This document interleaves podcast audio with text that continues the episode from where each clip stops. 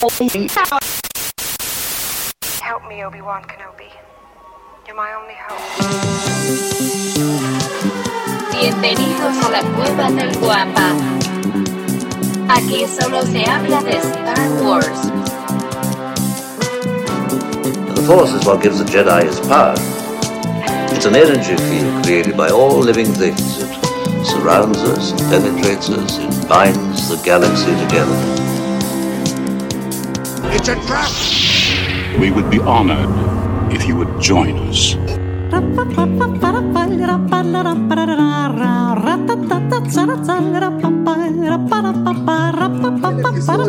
Oye, porque aparte te, te quedan como 100 capítulos de sentir.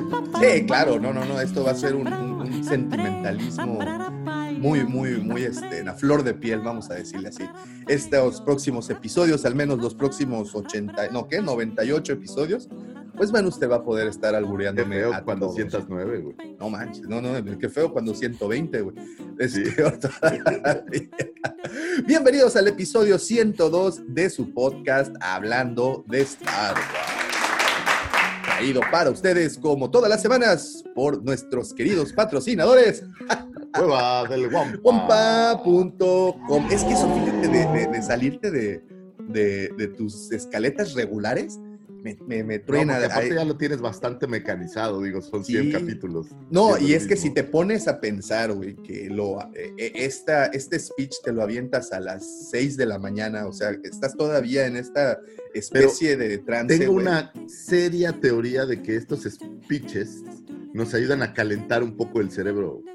Ah, no, no, no, me queda muy dan claro. así como, como que Sí, empiezas sí, a, a activar neuronas cuando Sí, ya poco a dices. poquito, poco a poquito empiezas y, y- y sirven definitivamente. El problema es que cuando tan temprano te sale- sales de, de las, de tus Ay, vías, vale, madre. vale madres y pues ya no se hace lo que uno ¿Y sabes a quiere. no? Hace mucho que no la mención de Bichos Ludoteca. Bichos Ludoteca. Sus hijos le dan jaqueca, llévelos a Bichos Ludoteca. Ahí van a pasársela a todo dar, súper A seguro, dar.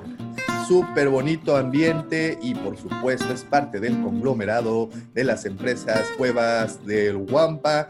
Como saben, estas empresas también incluye el Bar Las Pero fíjate, eh, eh, el amplio rango, el amplio espectro de... giros, toda la sociedad, o sea, todo lo que la sociedad tiene. No, güey, ¿sabes qué? La, la- la- la persona que hace eh, todo el, el- el- ¿cómo se llama? Todo la, la- el, el trámite, güey, para los permisos, está cabrón, o sea, porque en, en el mismo folder, güey, lleva, lleva para unos, una guardería, güey, una ludoteca donde hay niños, y en el mismo folder también lleva donde está Doña Carmen, güey, que es donde menos Pero niños es- debería de haber, güey. Doña Carmen realmente el folder no tiene papeles, realmente trae ahí un- una propela para... Doña Carmen mete todos sus permisos en bolsas bimbo, güey. Exacto. Así los tiene guardados. Es que por eso, por allá como se inunda mucho por las canoas, de ahí el Sí, no nombre de las a ser, canoas. no vaya a ser, no. No vaya a ser. Pero bueno, un saludote a nuestros amigos de Bichos Ludoteca. Recuerde, si usted quiere divertir a sus hijos, llévelos a Bichos Ludoteca y evítese una jaqueca. Te digo que ahorita en la mañana todo está Sí, sí, al revés volteado, güey. Pero bueno, Están no importa. sinapsis. no importa, bienvenidos. Este es el episodio 102 y como todas las semanas engalanando este friki changarrito galáctico se encuentra conmigo, pero no conmigo, pero muy cerca de mí. Aquel que denominaron el segundo sol de Tatooine, el Chepe Chepe de Canto Bight o el Luis Miguel de Mos Eisley. Ellos lo conocen como el azote de Mandalore. Ellas, ellas ya le cambiaron su apodo. Lo conocían como el Mamacor. Hoy, hoy lo conocen como la sombra del imperio. Ah, no, ese es No, otro güey. oye, no, derechos de autor nos va a caer. si seguimos con el Wampa y todavía seguimos por acá, no creo que por este la sombra del imperio. Pero bueno, un saludote también a la sombra del imperio, el señor arroba. Muchísimas gracias y este programa no podría llegar hasta sus closets, sus baños, sus escritorios godines o donde sea que nos escuchen sin la mente siniestra, ya popularizado, siempre invitado, nunca igualado. Sin del amor, Mandaloriano del corazón, Justin Bieber de la 139, o Chayanne de la Riviera Maya, aquel que hiciera hombre la señora Yarna en un oscuro espacio de las canoas bar, el señor arroba Cabo Mático. Muchísimas gracias, muchísimas gracias. Y vámonos, Vicky, porque de verdad que tenemos... Que quede claro que, oye, que tuve que cortar 300 apodos porque Davomático me dijo, te vas, papacito, pero en ciega, ¿eh? en Chega, ¿eh? así como, como en avalancha, en bajadita de bolón. Eh, también quiero agradecerles a todas las personas que ya hacen el favor de seguirnos a través de todas nuestras redes sociales. Como ustedes saben, nos encuentran en YouTube, Instagram, en Facebook, en Twitter. Bueno, usted elija y seguramente ahí estamos. Recuérdenos, síganos como la Cueva del Guampa. Guampa se escribe con G de Guerra de las Galaxias. Y también, y ya por último, me gustaría muchísimo invitarlos a este grupo que le hemos, eh, lo hemos denominado como la Legión Guampa. ¿Cómo se entra a la Legión Guampa, señor Davomático? Es muy sencillo, pequeño Lucifagor, y me, y me gusta mucho que cada semana me lo estemos recordando, porque cada semana cosechamos a nuevos legionarios que entran ávidos de conocimiento, que entran ávidos de adquirir este tipo de, de, de sabiduría que todos los integrantes están dispuestos a darle. La Legión Guampa es un grupo de WhatsApp y ustedes pueden ingresar muy fácil ahí, pueden enviarnos un mensaje privado a cualquiera de nuestras redes de las que les acabo de mencionar y nos mandan mensaje privado con su número y inmediatamente los añadimos. La Legión Guampa es sin lugar a duda el mejor grupo de Star Wars eh, de WhatsApp dedicado a Star Wars que hay y créame, es un tráfico intensísimo de memes, de stickers, de información, hasta libros, películas, bueno, y súper reglas. Si usted también está muy, este, eh, ¿cómo se le llama? Eh, pues no le gustan los spoilers, por decirlo así. Hay unas reglas muy estrictas. Yo, yo, pensé que ibas a decir, si usted se pasa de lanza, le aplicarán la Orden 66. Y también, si usted se pasa de lanza, también le aplican la Orden 66. Pues bueno, ahí está. Le quiero dar la bienvenida al, al ¿cómo se le llama? Al Consejo Jedi, al Alto Consejo Jedi de este grupo, al señor George. Le mandamos un saludorte que se convirtió ya en el moderador y administrador oficial de ese grupo. George, de verdad, qué buena chamba te has aventado ahí, mano, porque, bueno, pues ya se imaginarán, están al toma Iraca. Pues bueno, esos son los anuncios parroquiales. Los dejo entonces con el señor arroba Lucifagor y sus astroefemérides.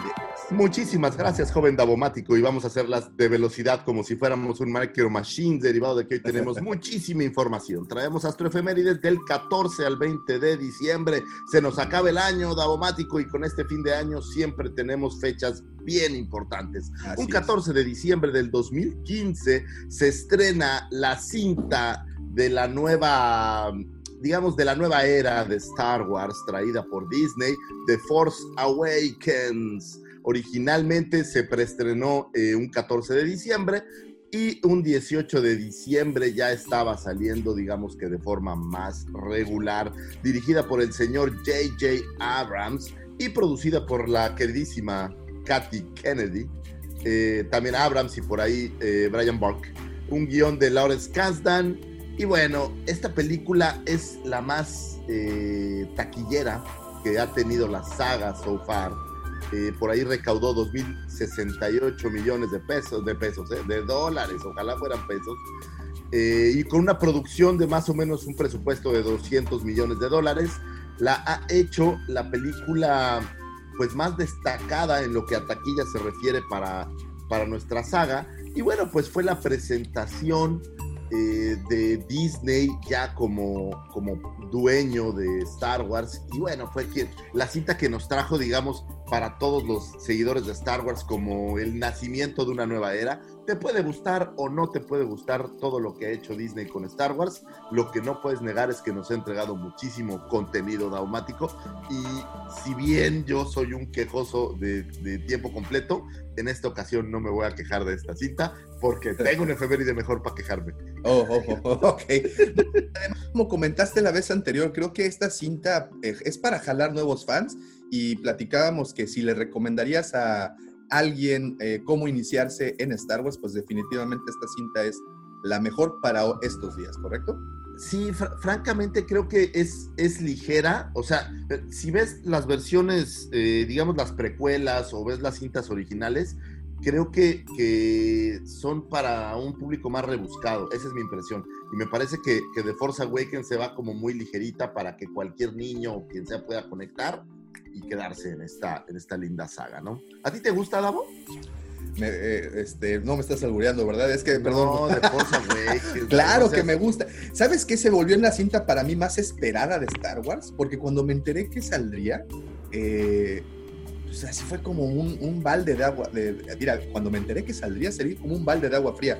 Eh, se fue muy, muy eh, sonado la venta a Disney y obviamente todos esperábamos con esto que nos entregaran algo nuevo, pero sí debo, debo, debo de confesar que la primera vez que me topé con el tráiler en el cine fue brutal, porque de- eh, definitivamente esta película aún, el hype que se causó en redes sociales como que todavía no fue tanto, fue más, eh, es, pues, más a la vieja usanza, ¿no? Y por eso creo que me Sí. causó ese, ese y, y me gustó, ¿eh? hi- hizo algo muy bueno que, que también de Phantom Menace creo que hizo, que fue como regresar a los fans a creer Sí. que se podía hacer cine Sí. de Star Wars y que iba a haber Totalmente. mucho más contenido. Y Totalmente. a mí en general también me gusta. Ahora lo. Oye, ahora eh, que me he vuelto más viejo y más sabio, me doy cuenta que, que tengo que aprender a disfrutar las cosas aunque tengan eh, pelos en el arroz.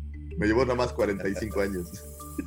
Pero bueno, vámonos. Un 15 de diciembre de 1953 nace John Mark Demetis.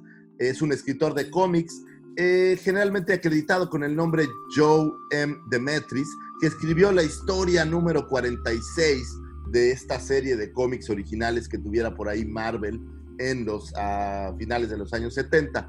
Y lejos de, de que sea un, un, un escritor tan renombrado o de tanta usanza, ¿sabes qué me recordó mucho? ¿Te acuerdas este episodio donde hablamos que hacían portadas en las que luego no sucedía nada de lo que venía en la portada? Sí, sí, sí, sí. Pues él es quien escribió este cómic que mostraste donde aparecía como una especie de simio espacial morado, eh, destrozando un destructor imperial. Es por Por- ello que, que lo recordé con, con mucho cariño. Un 15 de diciembre del 2015 se estrena Rogue One, un Star Wars o Star Wars Story, que fuera, creo yo, de estas eh, eh, spin-offs que no hablan de la saga propiamente de un Skywalker, pero que a todo mundo lo volvió loco. eh, con un presupuesto de 200 millones, recaudó un millón 56 esto de dólares, dirigida por Gareth Edwards, y era una película un poco disruptiva porque no hablaba de los Skywalker, no utilizaba un director tan, tan cercano a lo que había hecho eh, Lucas o el mismo Abrams, y al final era como una película diferente y esto logró que esta película se quedara también en, en uno de los mejores puestos de gusto del fandom que normalmente está muy arriba, ¿no? Con el Imperio Contraataque están por allá arriba, siendo una película que traía una fórmula un poco distinta. En este caso, hablando de otros personajes, hablando de eh, personajes como Cassian Andor o la misma Jean, y bueno, francamente es una de mis favoritas también, Davomático. No sé Sí. si tú la hayas No, no, no, también me encanta. Me encanta ver eh, una película pues entera sin, sin Jedi. O sea, sí vimos a Jedha, por ejemplo, y, y- y me gustó mucho ver a Jedha, eso, eso estuvo bastante, bastante bien. Eh, pero pues una película muy humana, ¿no? Me refiero a que todo está aterrizado como pues una guerrilla aquí en, en, en- en- cualquier lado, ¿no? Y un O sea, poco más de espionaje y este tipo Sí. de cosas, y un poco menos de, de- en cuanto a la fuerza. y- a- a- ade- además que pues es el ingreso de un mexicano a Star Wars, ¿no? Que eso es lo Eh, eso es épico. sí, Lo sí, que es eso y que ahora la hija de Arjón estén ahí, wow. Wow, sí, sí, sí, sí. Pero bueno, Todo contra todas nuestras palabras, nos las tragaremos, suegrito, nos las vamos a tragar, suegrito. Por sí, usted, suegro, Arjona, le mandamos ahí luego un le, manda- luego le mandamos un, un rompope, suegro. Exacto. Un 16 de diciembre de 1983 se estrena en México El regreso del Jedi. Fíjate que eh, la versión original en Estados Unidos se estrenó en mayo 25 de ese mismo año. Sin embargo, tuvimos que esperar aquí en México pues algunos cuantos meses para poderla ver. Sin duda alguna, El regreso del Jedi, la última entrega de el, digamos el arranque del universo de Star Wars que nos mandaba el señor George Lucas. Y también es una de mis cintas favoritas, no puedo negarlo. Para mí toda esta secuencia del Palacio de Java Ah, es, emblemática. genial. Y, y si yo te puedo hablar de momentos en los que yo haya jugado, son No. esas escenas del Pozo de Sarlacc. Cuando yo tenía a lo mejor 10 años, era mi juego favorito. Creaba con cobijas, esto es real, ¿eh? Agarraba cobijas y una silla y lo formaba como un pequeño cucurucho y jugaba que ese era el Pozo de Sarlacc. y me encantaba, la verdad es una de mis No, secuencias favoritas. genial. Yo creo que hemos, lo hemos platicado ya en un par de ocasiones. Cada vez que vemos el tema de cantinas y sobre todo para la trilogía original, cuando vimos eh, eh, la, la cantina en Mos Eisley, por ejemplo, o la corte de Java, pues no solo es eh, el, el- el ambiente que está ahí, que me recuerda mucho a las canoas, para serte muy, muy franco, la corte de Java sobre todo, Sí, sí, todo muy Este, liberal. todo muy liberal y pues Doña Carmen encadenada, ese show de medianoche. Este, pero bueno, toda la, la- el conjuntar tantos aliens en una misma escena, creo que eso es lo que jamás eh, voy a superar al menos, ¿no? Se me, Ay, es lo que recuerdo muchísimo. ver a una versión de Luke Jedi que debo decir que en lo que a figura se refiere, jugué muchísimo con ese Luke No, Jedi, pues me es- encantaba esa figura. Sí, sí, sí. Eh, igual, ¿sabes, con cuál? No sé si ya lo platiqué alguna vez. Jugaba muchísimo con, con la figura del Rancor Keeper. Oh, con Malaki. Eh, no voy a decir por qué, pero había tenido un accidente y su cara estaba quemada. Entonces tenía un juego también que me gustaba, que era algo así como la isla del Doctor Muro, Ok. donde él era la víctima y también era el héroe. Entonces Oh, lo disfrutaba mucho. Muy bien, muy bien.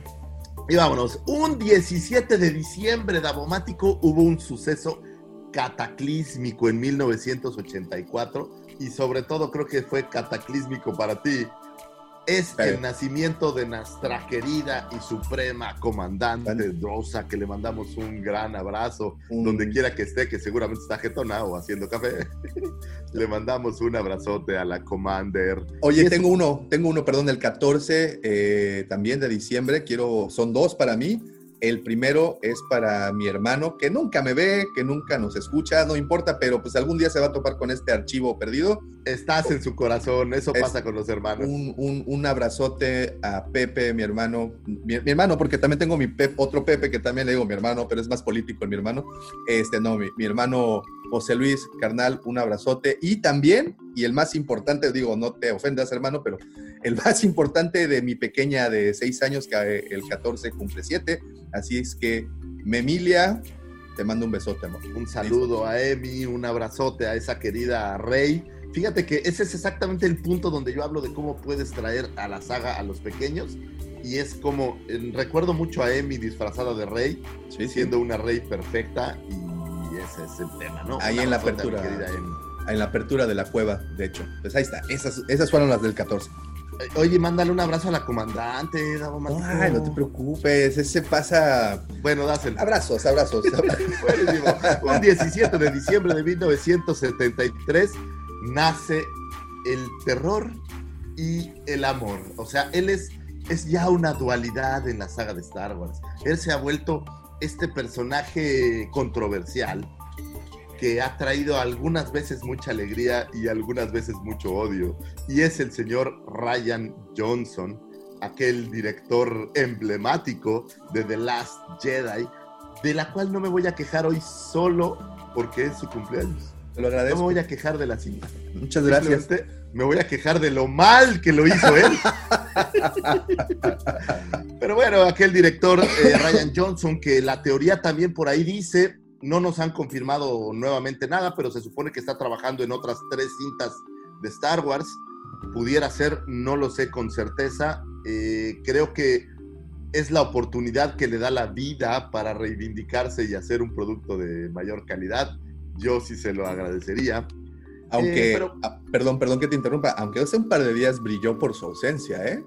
Sí, ahorita vamos a, vamos a ir justo a eso, eh, que es interesante, pero, pero creo que ahorita vamos a ir a eso. Ahorita llegamos ahí. Ahorita Pero bueno, por ahí ganó un premio Saturn por esta película de Last Jedi, no sé cómo pudo suceder.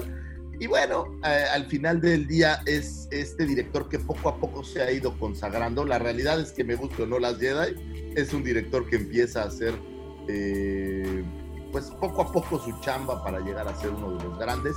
Tenemos por ahí Knives Out, que a mí en lo personal no me gustó, pero yo sé que a los seguidores de Ryan Johnson les parece una gran cinta y está trabajando en la segunda parte. Entonces, Davomático, prepárate para tener más de eh, Ryan Johnson. ¿De esa, En lo de esa misma personal, ¿sabes cuál película? sí me gustó? ¿Sí? Esa de Looper, donde Oh, es a, a este Hayden Christensen, que creo que es lo único que hizo después de, de Star Wars.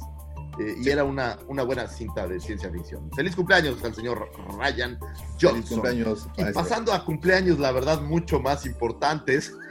Un 18 de diciembre de 1946 nace el que sí es un prócer en lo que a la industria del cine se refiere. Es una de estas figuras que yo creo honestamente que ya no se hacen estas figuras. Eh, lamentablemente, digo no lamentablemente, ¿no? Pero creo que en estos años, en este siglo, todo lo que sea, hay tanta producción de tantas cosas que no tenemos un consagrado de este nivel o la gente ya no se consagra como, como antes. Lo hablaba por ahí con Matas el otro día. Hay tanta música ahora y se puede tener acceso a tanta música que no tienes este único grupo que es como brutal y que todo el mundo sigue. Y creo que pasa algo similar. Es el cumpleaños del señor Steven Spielberg, Oh, que es, eh, pues, si a mí me lo preguntas, el más grande eh, cineasta de mis tiempos.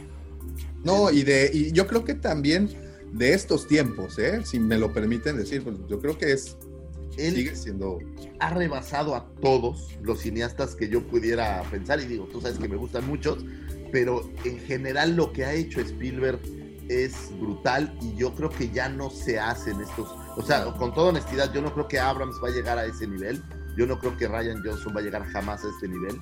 ¿Y sabes por qué no creo tampoco? Perdón por la interrupción, y aquí meto una- una- la cuchara del chaborruco, porque ya no es como antes. O sea, y disculpen, ese, yo sé que esa expresión está horrible, ya no es como antes, pero creo que los recursos que tuvo Steven Spielberg, a diferencia de los recursos que actualmente tienen los directores, es muy diferente. Hablábamos hace unos días precisamente en el chat de la Legión Guampa que eh, los recursos para, para hacer efectos especiales que crean, en este caso Disney y en su momento Lucasfilm, y, e incluso eh, Steven Spielberg fueron parteaguas para la industria en, en- en todo, en todo término, ¿no? Y, y- y este director en particular, junto a Lucas, eh, que para mí son los dos más grandes de los 80 y de la década de todos los 80 y parte de los 90, los, lo- con lo que contaban en ese momento, caray, yo creo que sí es de reconocerse, ¿no? Porque eran efectos mecánicos, ellos jugaban mucho con ese tipo de efectos visuales en la cámara, o sea, juegos con la cámara, no tanto CGI y... No, e- bueno, no había CGI en aquel No, entonces. y- ¿Tú y- te imaginas un tiburón en CGI? no, ahí no, tienes- no, Ahí tienes tu mezcla, megalodón sí, y tiburón, ¿no? exacto. Que- ¿Y que quién hizo más ruido? ¿Y quién ha hecho más ruido? ¿No? Y seguimos hablando. Y Tiburón se considera de las películas pues más exitosas de, de- de la historia. Que no estoy diciendo tampoco ni satanizando eh, los recursos que actual, con los que actualmente contamos, que también son muy buenos, pero bueno, carajo, al rey se le pone la corona y ese va directamente para la chompeta de Steven Spielberg.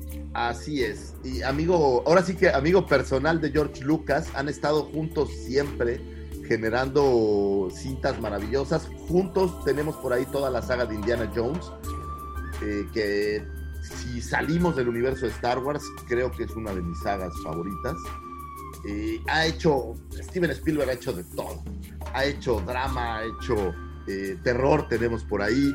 Ha hecho muchísima ciencia ficción. Cómo olvidar E.T. el extraterrestre. Mi película favorita. Tiburón, la lista de Schindler. O sea, hay muchísimas cintas de Spielberg y muchas veces hasta donde crees que no está Spielberg, está Spielberg. Esta es Spielberg, Entonces, es le, le mandamos un gran abrazo. De verdad, te digo, es uno de mis próceres en lo que así Y, y- y para mí, y- y bueno, ya como última recomendación, yo creo que muchos legionarios estarán de acuerdo, bueno, legionarios y guampas que nos acompañan en este momento estarán de acuerdo conmigo, que esta caricatura de Gravity Falls es una maldita belleza y bueno, Sp- Sp- Spielberg es el productor, así como lo fue también en su momento de Animaniacs, ¿te acuerdas? Que Es están, por, correcto. están a hacer el reboot también, entonces... Es correcto. No, tiene, por todos lados está, y al final del día, pues siendo un, un amigo cercano de Lucas, pues creo que la genética de esa amistad está en ambas cintas. Y durante mucho tiempo hicieron cameos, eso me encantaba, como, ¿eh? Como no cameos, pero como que robaban o tomaban algo de los otros universos. Un ejemplo divertido, pues en el Templo de la Perdición puedes encontrar eh, un bar que se llama el Bar Obi-Wan así como por ahí dicen ellos, la verdad es que eh, tengo mis dudas, pero en encuentros cercanos puedes encontrar un, un Artu en la nave de los alienígenas. Eh, pero bueno, mejor aún, E.T., en E.T. puedes encontrar un niño disfrazado de Yoda. Entonces, Sí, estas, estas sí. mezclas son como pequeños easter eggs. entre E.T. ellos usa la fuerza. Y ese sería un tema de conversación muy amplio, pero pues que todavía muchos no están dispuestos a tener. Pero E.T. es un Jedi. E.T. es un- pues puede ser un Jedi interesante. Lo que es seguro es que E.T. y su raza existen en el universo Star Wars. Lo podemos ver en The Phantom Menace. Hay unos eh, senadores de, este, Así es. de esta raza que podemos ver por ahí. Eh, feliz cumpleaños, señor Steven Spielberg. Un 18 de diciembre de 1979 nace Emily Swallow. Que, qué feo llamarse así. En She swallows. Eh, pero bueno, ella fuera quien trajera a la pantalla en el Mandalorian a este personaje llamado The Armorer, que creo que sin tener demasiado tiempo en pantalla o demasiadas líneas, creo que quedó como, como con muy buenos puntos en el fandom. A mí en lo personal me gusta mucho. Ayer me llegó la figura y está chida y creo que, creo que va, va a quedarse para el imaginativo este personaje como emblemático que tiene mucha sabiduría y, y cómo no tener sabiduría si es la que eh, pues ejecuta estas armaduras y todo esta, este credo. Es como, es a mí se me figura como una sacerdotisa dentro Ujú. de, de el mundo mandaloriano. Eh, feliz cumpleaños, señorita Emily Swallow. Eh, por ahí ya por, no sabes qué, se me pasó un cumpleaños, voy a pedir una atenta disculpa. Eh, déjame lo encuentro. Es que por ahí el cumpleaños de mi querido Pepe Mendoza era en estas fechas. Sí, es por estas fechas también. Es por estas fechas. Eh, Y lo, y lo platicó justamente la semana pasada, ¿no? Estábamos platicando justamente de eso. Por aquí lo tenía. Me parece que es el eh, 14, me parece que es el cumpleaños 14 o 15, el cumpleaños de Pepe Mendoza. Perdóname, Pepe, por no tenerlo aquí a la mano. Eh, le damos un gran abrazo a nuestro querido amigo, colaborador, hermano Pepe Mendoza, alias el Revanchitas, en lo que a fútbol americano se refiere. El Te mandamos un gran abrazo, feliz cumpleaños, chamacón, que sigas cumpliendo más. Y bueno, ya para terminar, un 20 de diciembre de 1996 fallece otro de esos grandes, eh, no creadores, en este caso investigador, el señor Carl Edward Sagan, que fue un astrónomo, astrofísico, eh, cosmólogo, astrobiólogo, escritor y divulgador científico que trajera el universo más cerca de las manos de los, de los hombres, de esta gente extremadamente lista que siempre podemos ver por ahí. Y bueno, pues eh, digo, hemos hablado ya antes, eh, ahora que vimos la efeméride de su cumpleaños, solamente quiero hacer la mención, eh, toda mi admiración al señor Carl Edward Sagan, donde quiera que se encuentre. Muchísimas gracias, señores. Estas fueron las astroefemérides cargadas de estrenos en estos bonitos días de diciembre. Muchísimas gracias a usted, querido Lucifer, por siempre iluminarnos esas oscuras noches de ignorancia, bañar esas costas de insabiduría y refrescarnos como si usted fuera una piña colada, ese desierto de tan, tan, tan inhóspito que es el no saber. Muchísimas, muchísimas gracias y aprovecho. Un placer eh, Tía Chere. mojarte con esta sabiduría, ¿no? Mi madre Bañarte. Bañarte de Rociarte. sabiduría en disparos, Guácala, guácala. en chisguetes de sabiduría. En shots a tu cara. No, no es cierto, lo ¿Qué borro. Eso lo borro. Ok, vamos. edítalo, edítalo. Sí, sí, sí. Eh, saludos, a ver, vamos con los saludos. El profe, ¿cómo estás, profe? Espero que ya no estés pasando tanto calor. Un abrazote y te esperamos Profe. la siguiente semana. Alfredo Ferrat, ¿cómo estás, mi amigo Alfredo? Buenos días, que espera, excelente mañana. Giovanni Carcuto, saludos desde Chile. ¿Cómo estás, Giovanni? Eh, Ringside Redskin, buenos días, muchachos, ¿cómo estás? Ya, por fin, Ringside Redskin fue quien se llevó uno de los dos premios que, Oh, nice. entonces, muchas felicidades y ya nos presumió que le llegó Giovanni Carcuto. Davo, muy bueno el directo de las Black Series. Muchas gracias, Giovanni. Vamos a estarlos teniendo más regularmente. Apocalíptica Painkiller. Buenos días desde Argentina y ya nos manda con su cafecito. Aquí también estamos con café en mano. Luis Rico, saludos Wampas desde Perú. Un saludote, Luis, un gran abrazo. Saludos, saludos, saludos. Giancarlo dice de nueva cuenta, buenos días. Eh, Miguel Torreros nos manda uno de los mejores saludos que hemos recibido. en la historia del podcast, querido amigo. Ahí te va. Ah, no. Dice, no, eh, no, no, y tampoco mandó el pack. Dice, saludos, Masters. Voy llegando de la peda y me encuentro con esta hermosura de directo. Bienvenido, muchacho. Bienvenido, bienvenido. Nada más recuerda bajar el piecito para hacer tierra. Miguel González, ¿cómo estás, Mike? Un- Mike, dice, llegando saludos. justo eh, a las astroefemérides. Saludos, eh, dice Roberto, el profe. Ryan Johnson quedó afuera de todos los anuncios de las próximas producciones de Star Wars. Ahí vamos para allá. Ahí vamos, profe, ahí Eh, vamos. Daniel dice, eh, razón tienes, amigo. Sí, no sé, pero pues ya nos dieron la razón. Qué bueno, gracias, Daniel. Gracias, Eh, Nunca ha pasado con mi esposa, entonces gracias por darme la razón en algo. Dice Giancarlo, recuerdo entre los 80s e inicio de los 2000 siempre esperaba la película de Disney del año y el mega éxito de Spielberg que sacaría de. Es cierto, se convirtió como en una agenda, ¿no? Eh, No, bueno. Tanto las películas de Disney, las grandes producciones de, o bueno, en este caso de las animaciones, y evidentemente también las grandes producciones de Spielberg, pues siempre eran esperadas y cuando veíamos en pantalla una producción o dirigida por Steven Spielberg, pues bueno, era, era así como el sello de Sí, garantía, es, ¿no? Es, de verdad, el palmarés es interminable.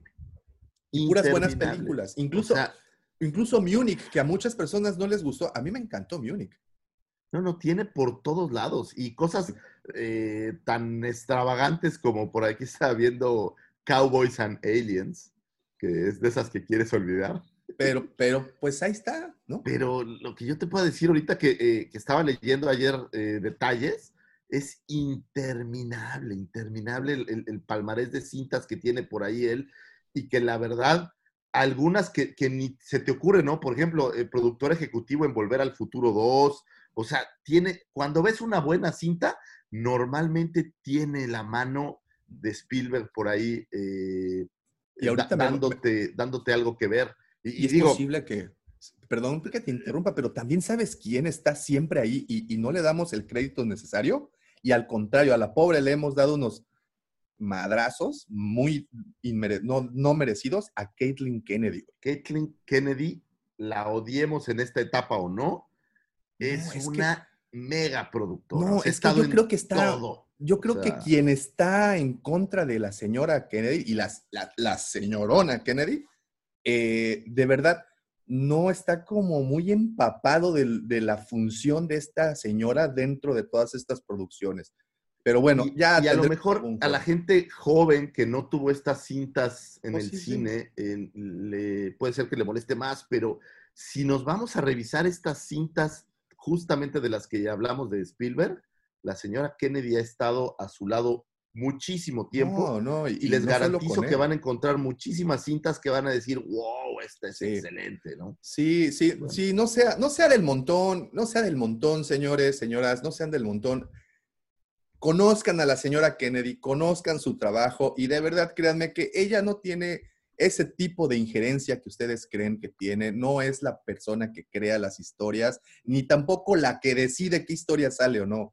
Recordemos que hace unos días, hace dos días, bueno, el día de hoy de la grabación de, este livecast o podcast, tuvimos el Día de Inversionistas de Disney y ahí vimos que de verdad todos ellos tienen jefes.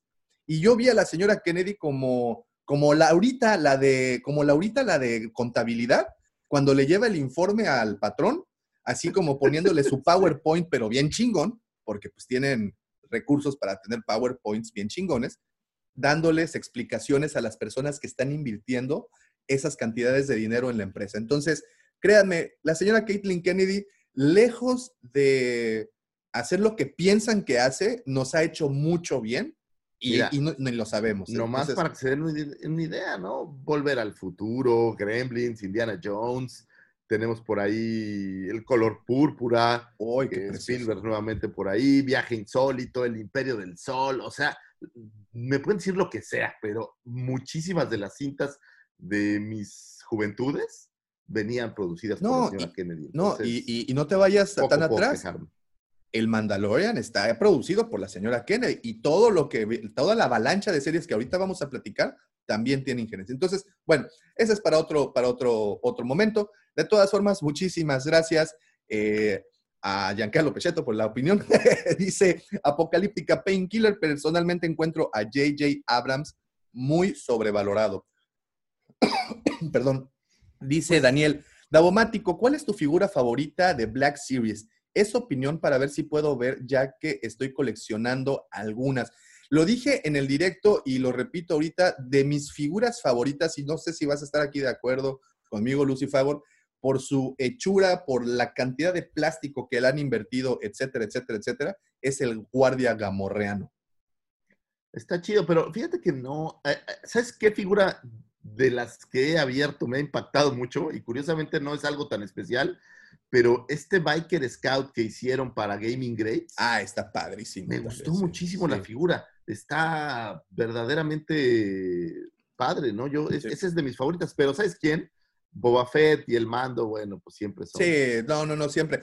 Pero ¿sabes por qué el Gamorrean se convirtió? Es por la cantidad como de plástico que le invierten a la Es que figura. es Además gordo, que, sí, pues, eh, pues es que uno se identifica, Sí, o sea, claro. pues es que lo, lo ves. un, un cerdo esclavizado. Sí, sí. Check.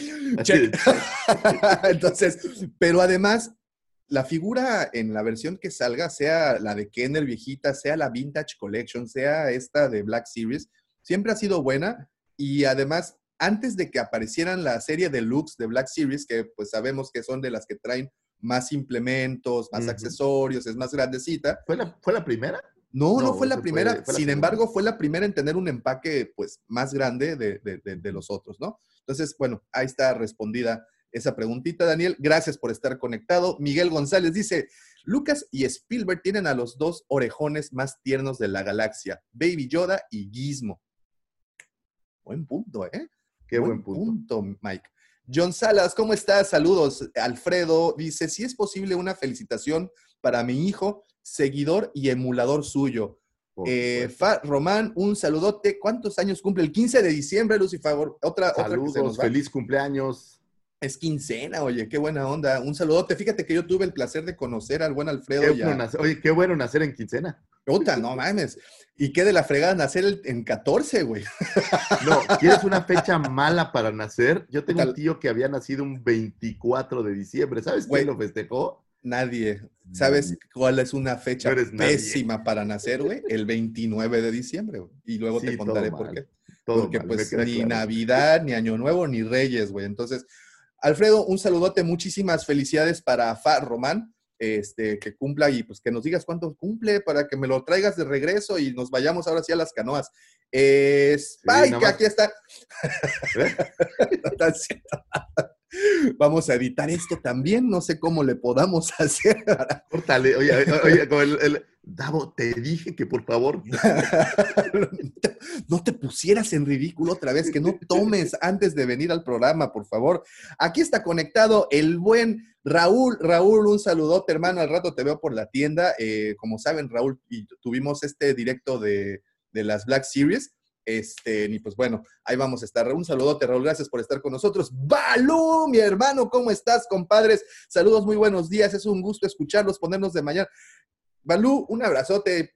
Cuando quieras, este, ya sabes, está súper invitado. La, la única, este, ¿cómo se le puede llamar? El único requisito es despertarte muy temprano. Entonces, No es Ajá. un requisito tan fuerte. También, no, pero ojo, también puedes venir en vivo, por ahí ya comprobamos. claro, claro, Pepe la semana pasada nos platicó que se aventó sus- su, su noche de, de gaming y luego entró acá y aquí ya también nuestro buen amigo, eh, ya se me perdió el nombre, pero bueno, estaba bajando de la, eh, de la, Miguel Torreros, ya estaba bajando de la fiesta y llegó a con nosotros. En, caray, ahí está. Qué Dice, mejor que eso. Dice, a ver dónde quedé, Spartan. Buenos días, Lavo Lucifagor. Buenos días, Raúl, ¿cómo estás? Un abrazo de mi parte, Raúl. ¿Cómo estás, Raúl? Gracias. Y dice Daniel, sobre las series van a sacar una de Obi-Wan y otra de Boba Fett. Ok, ya, ¿empezamos o qué?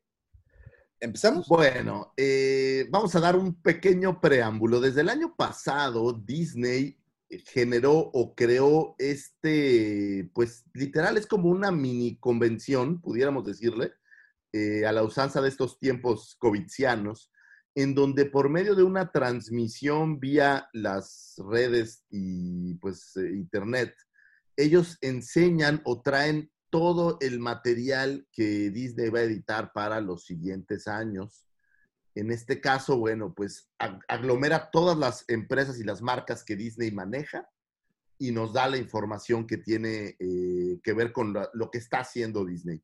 Le llaman el Investor Day. Realmente esto no es propiamente para el público en general, sin embargo, obviamente es una máquina de publicidad brutal, ¿no? Pero a quien en teoría va dirigido esto es a la gente que ha invertido en Disney. ¿Cómo se invierte en Disney? Compras acciones de Disney en la bolsa de valores y te conviertes parte de estos inversionistas de Disney, porque como ustedes saben, en el mercado de, de valores, bueno, pues eres dueño de un pedacito de eh, esa compañía. Entonces, lo que hace Disney es una gran campaña, obviamente tiene muchísimos inversionistas o dueños de estas acciones, adicional a los inversionistas, digamos, de, de cepa regular.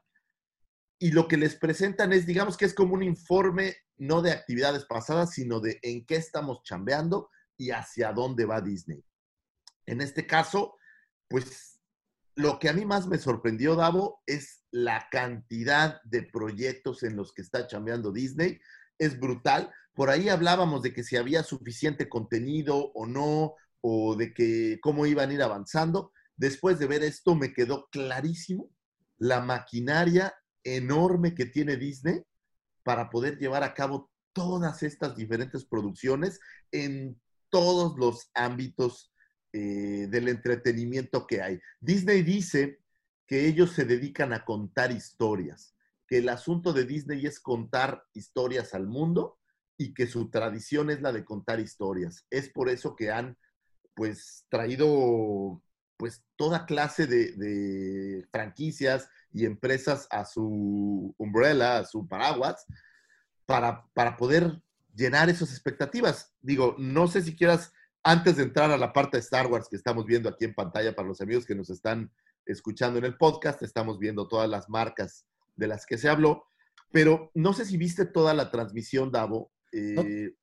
Yo no alcancé a terminar, Sí, no, yo pero tampoco me, alcancé, me eché gran parte de la transmisión. Fueron Y algo cinco que me gustó muchísimo es que Disney, eh, con lo que arrancó es hablando de lo, de lo que está haciendo para el mundo digital. Disney, como saben, eh, aquí en, en América Latina se lanzó Disney Plus recientemente.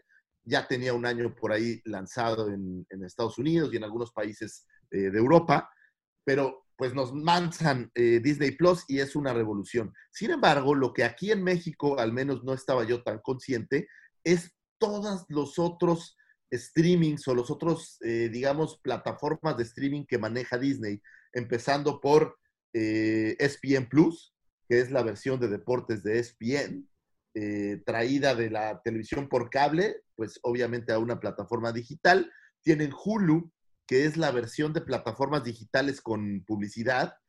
A diferencia de lo que sería Disney Plus o Netflix, Hulu es más barato y te dan, este, o creo que incluso es gratis, pero tiene publicidad dentro de la plataforma y puedes pagar para que quiten la publicidad. Por ahí habló de Stars, que es como este nuevo lanzamiento. Stars es una plataforma de streaming que trajeron eh, a raíz de la compra de 20th Century Fox y en donde todos los contenidos que tenía 20th Century Fox los traen a complementar un poco Disney Plus. Por ejemplo, en Estados Unidos vas a tener versiones en donde esté incluido Stars dentro de Disney Plus. Y lo que hicieron con esto, Davo, bustearon el catálogo. O sea, agarraron y dijeron, aquí tenemos encapsulado Disney y todo lo que ha hecho Disney.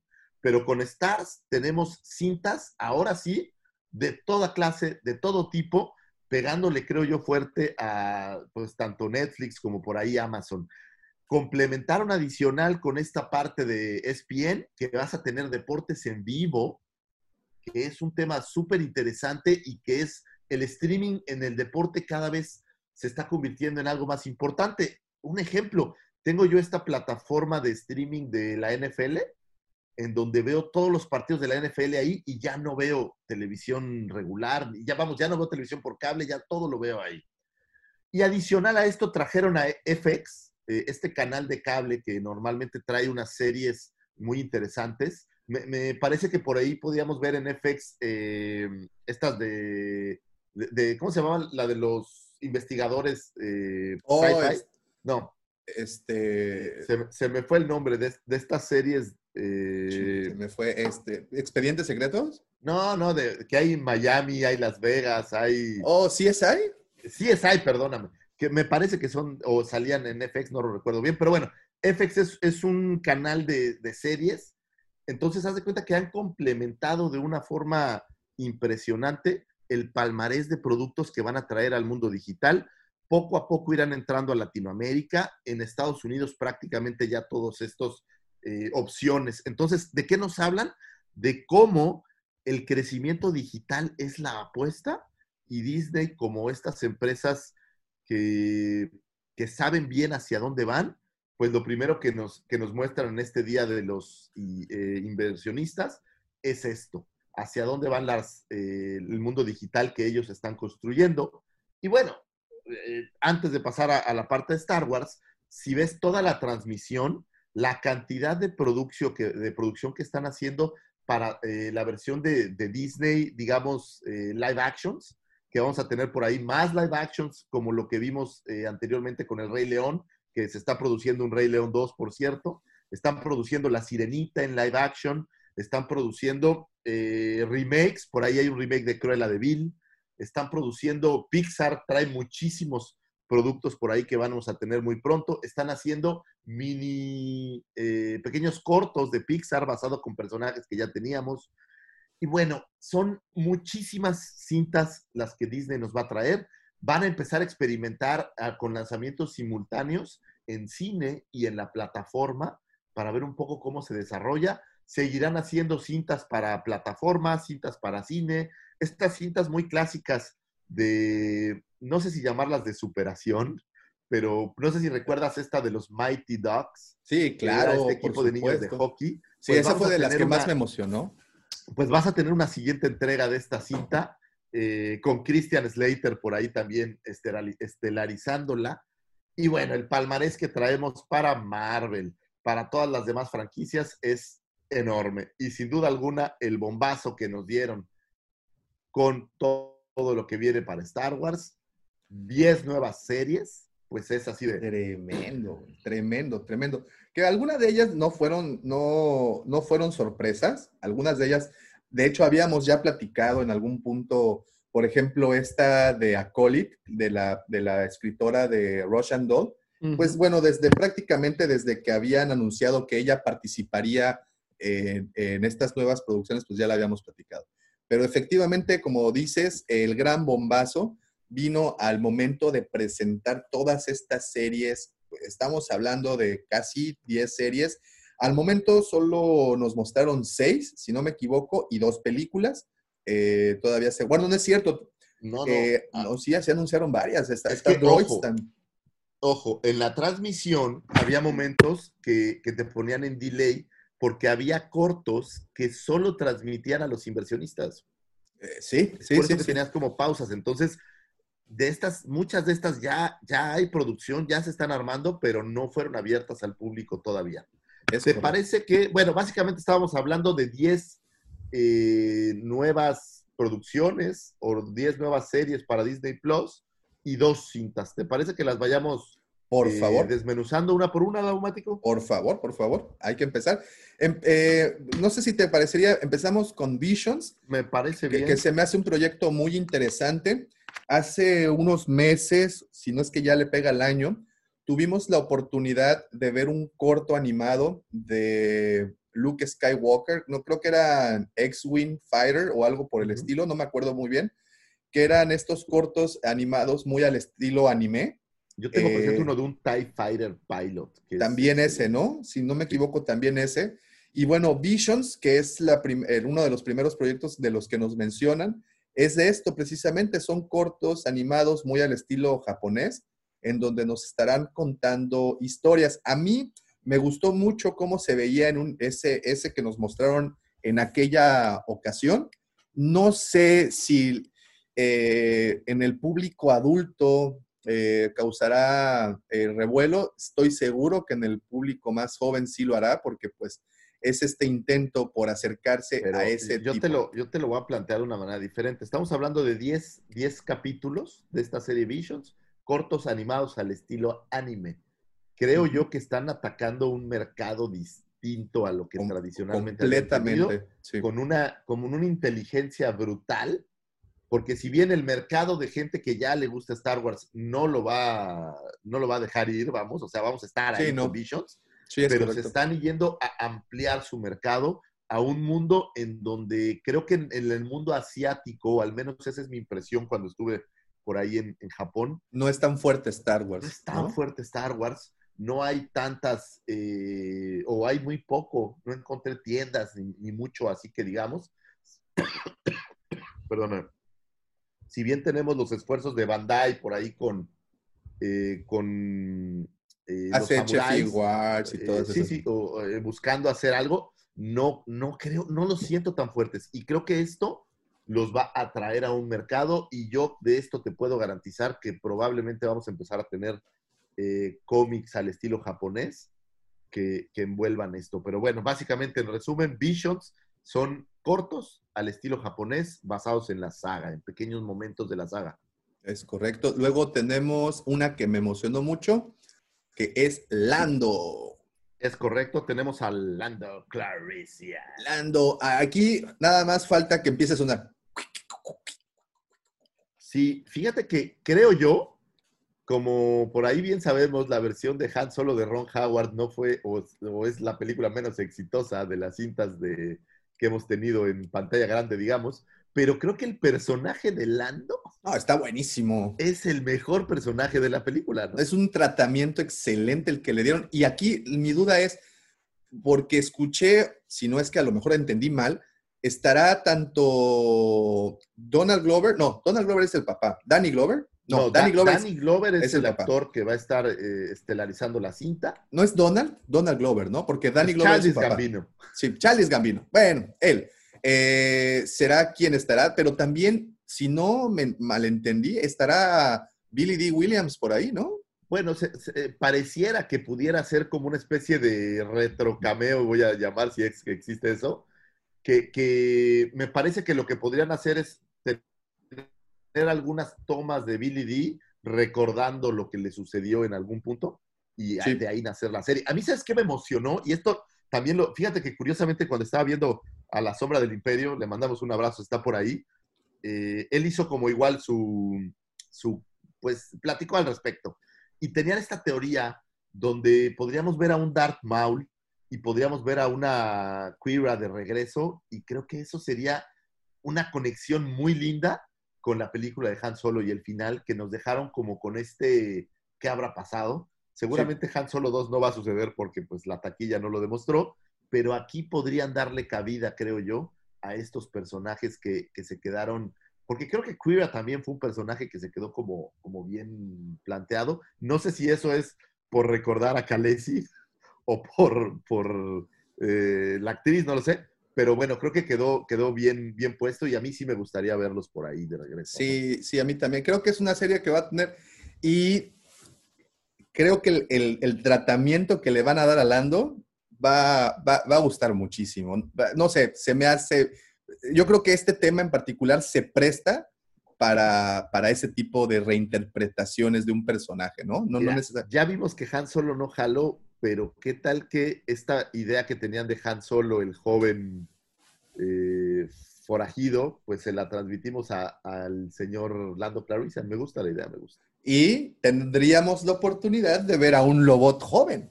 Eso puede ser también. Y por fin es- tendríamos figura de Black Series de Lobot, que tanto nos deben, ¿eh? estaría, estaría interesante. Creo, creo yo que va a ser, va a ser destacada. Ay, sí, así Eh, es. A continuación tenemos The Acolyte, que de todo lo que dijeron Davomático, fíjate lo que te voy a decir, ¿eh? creo yo que es lo más importante de todo lo que dijeron y te voy a decir por qué. Yo también pienso lo mismo. Eh, The Acolyte, estamos hablando de una eh, serie dirigida por Leslie eh, eh, Hadland, que es esta directora que hace de Russian Doll, y que va al pasado. Esta es la primera entrega en, llamémosle digital, en pantalla, que nos hacen de todo el futuro de Star Wars. Estamos hablando de que se planteó que la Alta República iba a ser lo que seguía. Eh, en enero vamos a empezar a tener mucho material. eh, cómics, vamos a empezar a tener estas novelas y se va a empezar a desarrollar lo que pudiera ser el gran futuro de Star Wars. Aunque en estas series que anunciaron, pues nos dejaron ver que hay muchas todavía ramas por ahí. Yo creo que sí va a ir por aquí el futuro. Vamos a estar hablando mucho de la Alta República en los años venideros y creo que esta serie da el arranque justo a esa idea. Y dependiendo de cómo funcione, será que las cintas nuevas vayan por aquí o nos mantengamos en, en lo que hasta hoy hemos, hemos realizado, ¿no? Es correcto. Y bueno, nada más para, para, para completar ahí del detalle, la, la describen como una serie oscura, como, una, como un thriller oscuro. Eh, si ustedes han tenido oportunidad de ver Russian Doll, si no la han tenido, pues véanla, porque es una muy buena serie. Además de que es una serie con una, una comedia negra de esas que me encantan. Este, la directora, pues bueno, es, rea- re- ¿cómo se dice? Eh, enaltece mucho a las mujeres también. Entonces creo que, creo que va a ir muy bien. Y Dakota Tide, pues queda abierto, ¿no? No sabemos si va a ser un personaje hombre o mujer. Yo creo, digo, yo creo que va a ser una mujer, eh, me suena como a una villana, ¿sabes? Entonces, bueno. pues Ah, va, a estar, qué- va a estar interesante, me, gusta, me llamó a mí también la atención, ¿eh? fue de las que más me llamó la, la- la atención. Ah, Ok, ahora, ahora viene algo que, que, pues bueno, era bola cantada, no lo creíamos, pero pues ahí está. No lo creías, Davomático. No, no, yo lo creí te lo dije. Hagamos camisetas que digan Lucifagor tenía razón. Porque yo se los dije. Viene la serie de Ahsoka, obviamente estelarizada por Rosario Dawson. Y de verdad creo que aquí eh, esta parte que vimos de Throne y demás, me parece ahora que se va a separar un poco del Mandaloriano, es solo mi, mi idea, y se va a enfocar ahora hacia ser el villano en esta serie de Ahsoka. Así es, yo también creo Se habla mismo. de un Filoniverse Sí, sí, y, sí, me sí. gusta la idea, ¿no? Creo que al el final- personaje le quedó bien a Rosario, creo que va a Sí, sí, sí, ah, que al final es este spin-off de, de Mandalorian, ya vieron el, el- el éxito de, de esta línea de tiempo, ha estado gustando mucho esta línea de tiempo que nos están presentando. Ahsoka se vuelve en, un, en el primero, bueno, junto con esta otra de Star Wars Rangers. Pero aquí en este de Ahsoka, y puse el logotipo que nos presentamos en un inicio, este logotipo de Ahsoka, si ustedes pueden identificarlo, se parece mucho al famosísimo Mundo entre los Mundos, recordarás. Exactamente, eso te iba a decir. Entonces, eh, como saben, en la Legión Wampa, en el chat, tenemos ahí, bueno, el buen George empezó una encuesta para saber quién será el Jedi que encontrará a Grogu. Entonces, pues vimos ya Ahsoka, de repente vemos este logotipo y sabemos que pues Ezra anda perdido en algún lugar de la galaxia y pues no te está así como que es amarillo, parece pato, hace como pato, huele como pato, es un. Pero te voy a decir algo. El universo de el MCU, como lo concibió Disney, son veintitantas películas que se van concatenando poco a poco una a una. Sí, sí. Yo creo que Ezra es un personaje que pudiera ser tan importante que lo van a dejar para este filoniverse más adelante. O sea, vamos a tener el Mandaloriano, después vamos a tener Ahsoka, vamos a tener esta serie de Rangers, y yo creo que más adelante ya vamos a empezar a integrar a Ezra o a lo mejor a alguno de estos otros personajes para darle contenido a este eh, Filoniverse en series, que creo yo que es el futuro. No me parece que va a encontrar, a, digo, regresando al Mandaloriano, a, a otro Jedi importante. Ya tienes uno muy importante aquí. Y ojo, no le puedes restar valor al Mandaloriano. No, no se lo vas a serie es de restar. Mandalorianos, no es de Jedi. Entonces, por eso creo yo que no va, que no va por ese lado. Pero bueno, No, no se, lo vas a re- no se lo vas a restar. Y sabes también que, y, y aquí yo me voy a hacer mi playera que diga, yo tenía razón, ya no va, al menos por el corto tiempo, ya no vamos a tener serie de Boba Fett, porque No. ya cubrimos la agenda de los mandos, de todo el Ya, tema ya, mandaloriano es está cubierta. Así es. Entonces, por eso es que ahorita, pues, no salieron, ¿no? Ya, el haber visto a Boba Fett en la serie, pues ya con eso nos, nos como se dice, pues ya nos dieron ahí un placebo. ya para que- llegaremos al capítulo, pero Ya, ya, ya, ahí vamos, ahí vamos, ahí vamos. Pero, pero sí, e- eso, ¿te acuerdas que pues, habíamos platicado que, que no creía que ya Boba Fett tendría serie? Sin embargo, nos entregan, o bueno, nos anuncian otro spin-off llamado Rangers of the New Republic. así es. Este spin-off que, que se rumora, digo, no tengo idea si sea real o no, pues que vamos a tener a Cara Dune compartiendo por ahí créditos con Boca Tan por alguna razón. Y bueno, pues que va a traer estos personajes que ya vimos en el Mandaloriano, pues los va a traer a su propia serie. Y de verdad creo que puede ser muy interesante el cómo van mezclando, porque ¿qué pasa con el, con el tiempo? Como es en la misma línea del tiempo, vamos a poder ver cómo se cruzan estos personajes. No sé si recuerdas por ahí estas series astra- australianas de eh, la que era como una amazona, un poco al estilo de Wonder Woman. Eh, ¿China? China. Esa serie hacía un cruce con una que me parece que se llamaba Hércules, sí. que eran dos series independientes de estos como semidioses y en algún punto hacían pequeños spin-offs o cameos entre las series. Y creo que eso va a ser una delicia, que veas cómo de repente el Mandaloriano aparece en un capítulo en Ashoka, o de Claro. repente como Cara Dune, ahora ya con su propia serie, que no creo que sea ella específicamente Cara Dune, pero bueno, cómo hacen estos, eh, estas cruzas entre series, creo que va a ser interesante. Y lo que van a convertir es que no son series realmente standalone.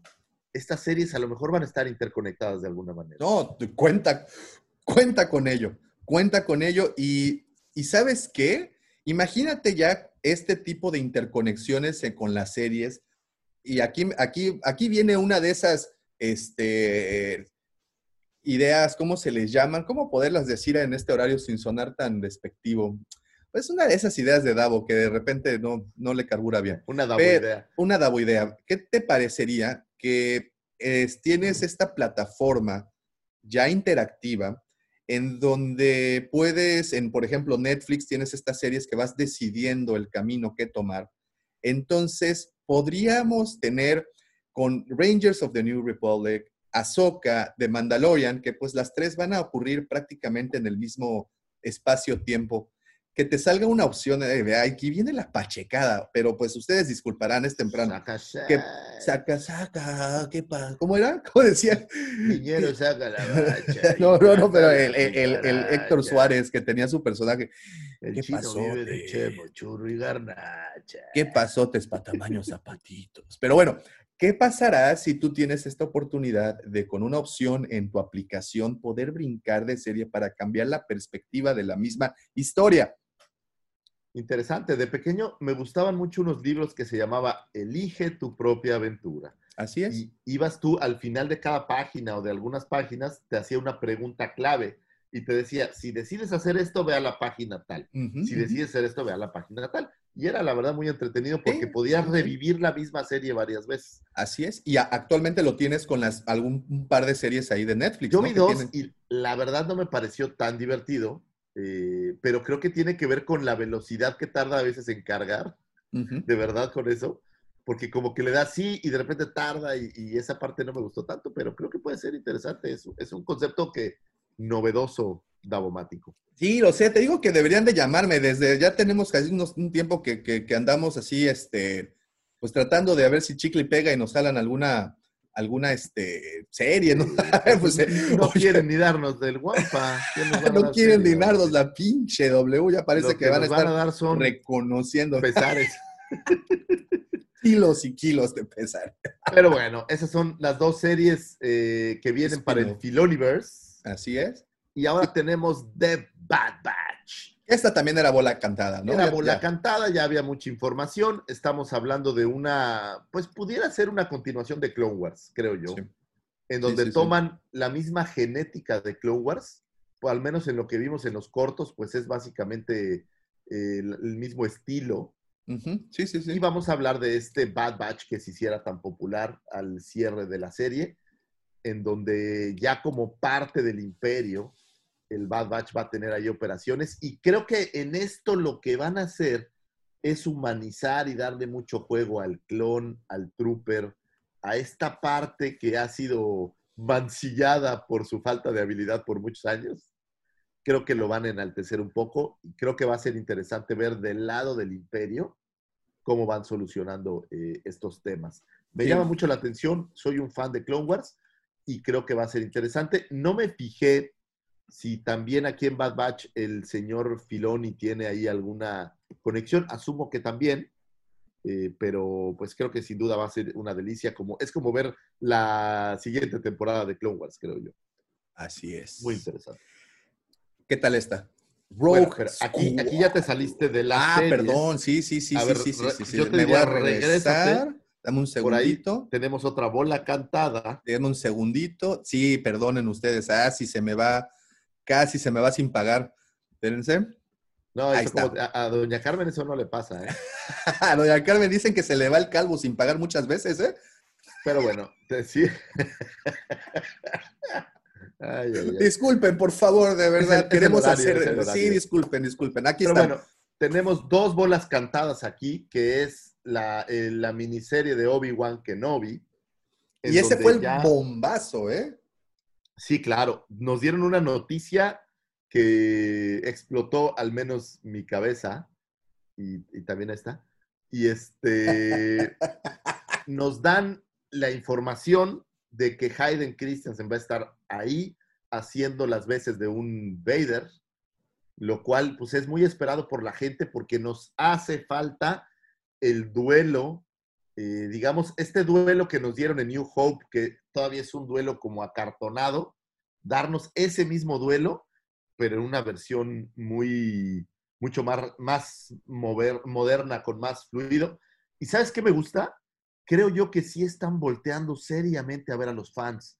Hay por ahí este corto de un fan en donde se edita cómo sería hoy la batalla que se hizo de New Hope entre Vader y Obi-Wan, cómo sería con tecnología de hoy.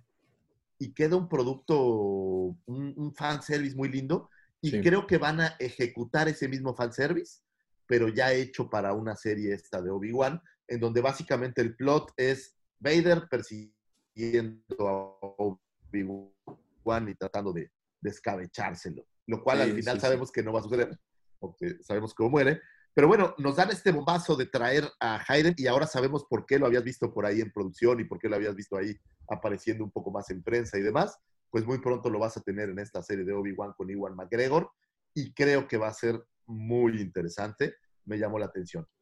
Super oportunidad para Hayden Christensen de redimirse, ¿no? Porque cómo, cómo Claro. recibió pedradas allá en el 2005. No, bueno, y, y ahora vas a tener un Hayden mucho más maduro, que creo que va a poder hacer una versión interesante. Lo único que no tengo la certeza es si le van a quitar el casco o no. yo creo que sí. punto, ¿no? Yo creo, que, sí, Por, por- porque pues por algo lo están trayendo y, y, este, y además que eh, aquí lo único que me preocupa es qué tratamiento le van a dar a Vader, porque nos mostrarán a este Vader que está eh, acongojado por la pérdida de Padme. Digo, son 10 años, pero pues no sé qué tan fácil sea olvidar. No lo Eh, sé. Yo creo que van a, van a tener un, un Vader muy enojado. Un Vader enojado, o ya podremos ver a este Vader frío, sin Sí, sentimientos, yo, ya yo creo que partiendo esa es la versión que nos van a dar, ya un Vader sin sentimientos, pero creo que como bien siempre hace Disney y lo maneja perfecto, van a ir al pasado, a traer remembranzas, o sea, la ventaja que tienen es que eh, y- y pueden ir a cualquier momento de la vida de estos personajes y encontrarlos para hacer un recuerdo, para hacer algo así, que nos traiga y nos evoque mucho más eh, en la serie. Entonces, creo creo que va a ser una, una buena serie, sin duda alguna. Lo único, mi queja, pues es que solo son seis capítulos y solo será una miniserie. Pero, pero una miniserie pero que puede ser película, ¿sabes? O sea, tiene el... el- el- el- Pues creo que la, idea a lo mejor es hacer una película eh, tan grande que la Más tuvieron que grande. partir en miniserie. Claro, claro, porque pues sí, a pesar de que ya conozcamos el destino de los dos, bueno, o al menos de Obi-Wan, pues creo que Sí, hay claro. como muchos espacios en blanco que llenar, ¿no? Entonces Ahora, sí, antes de, de pasar a la siguiente serie, eh, por ahí, aquí no la veo en, en los dibujos, pero van a lanzar esta serie que se llama eh, Android Story, que es una serie animada basada en un nuevo personaje, es un nuevo androide, que en teoría va a ser eh, pues instruido o guiado por Artu y por Citripio. Vamos a ver creo que va a ser una cosa interesante. Recordemos una cosa, recordemos que cuando Lucas inicia con los tratamientos de Star Wars, él originalmente... Déjame le hablo a mi asistente un segundo. Adelante, adelante. Él, él originalmente eh, tenía la, la- toda la intención de convertir a R2 y a C-3PO en los protagonistas de la historia. Realmente sería como eh, eran dos, era la aventura de estos dos androides a lo largo de toda la galaxia. Entonces, re- eh, de nueva cuenta traen a droids. Eh, justamente ayer veía la, la- la serie antigua, la del 80, de los droides. Y, y bueno, sí, de verdad, pues bueno, era muy a su época. Actualmente creo que sería Listo, algo muy bueno. instalada. Listo.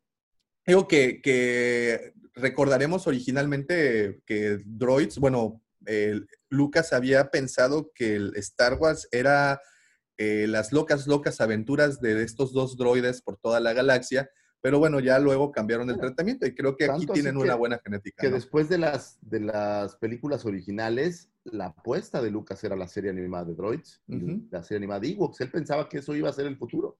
Así es, No así es. tuvieron pues, el bueno, éxito, eh, tanto así que por mucho tiempo fueron las series animadas más caras de la historia, ¿sabes? Sí, sí, sí, sí, Bueno, lo hemos pues no tuvieron el éxito que se esperaba, pero, pero sin embargo ahí queda. Eh, y bueno, para mí, honestamente, de todo lo que vi, y mira que Ahsoka era interesante, eh, Andor. Andor fue. por- Ver- yo creo que Andor, por la situación de, de que tenemos a, a nuestro querido Diego Luna ahí en, en la- en la- en el reparto y bueno, estelarizando la serie. Eh, suegro, al, al señor Ricardo, don Ricardo, le mando un, Don, un gran don abrazo. Ricardo, buenas tardes, don Buenas Ricardo. tardes, ¿cómo don estás? Ricardo. Créame que-.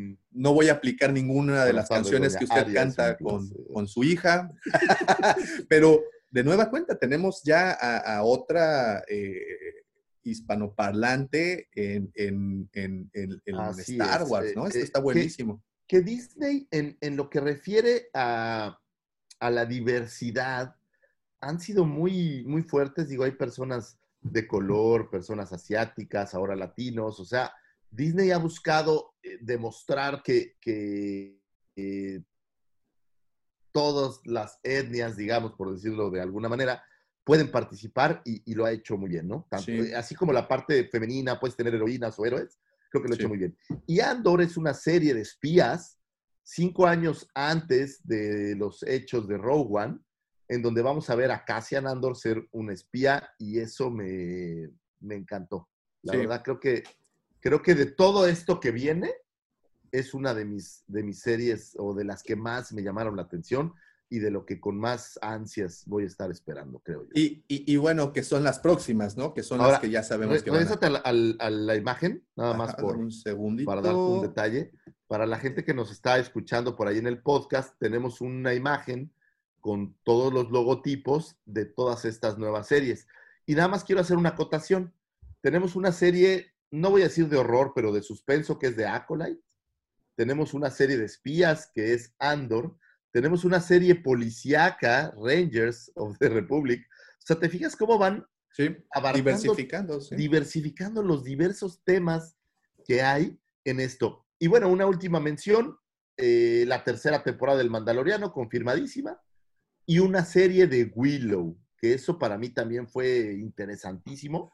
Willow es este personaje eh, de mediana, de pequeña estatura, vamos a decir. Son, es una serie de, de un pueblo de enanitos parecidos a hobbits, pudiéramos pensar, eh, y con mucha magia y este, este mundo mágico, eh, a veces parecido al de Tolkien. Entonces creo que, creo que es interesante todo esto que nos trajeron en lo que a series y lo que garantiza es que va a haber mucho material disponible Y bueno, en los años venideros. y ahí no se alcanza a ver, pero también hay una serie de Children of the Blood o algo así, que también Ah, habíamos claro. platicado de ella ya hace un par de, ya creo que hace un año atrás, cuando la escritora había anunciado que Lucasfilm había comprado los derechos de esa novela, que es correcto. básicamente como un Harry Potter en África, este, pero con un tratamiento Así es. diferente y bueno, todo, todo eso, pero bueno, también está ahí, que aquí no solo estamos viendo el contenido de Star Wars, sino de todo Lucasfilm, y de nueva cuenta creo que son de las mejores compañías en cuestión de películas de ciencia ficción, fantasía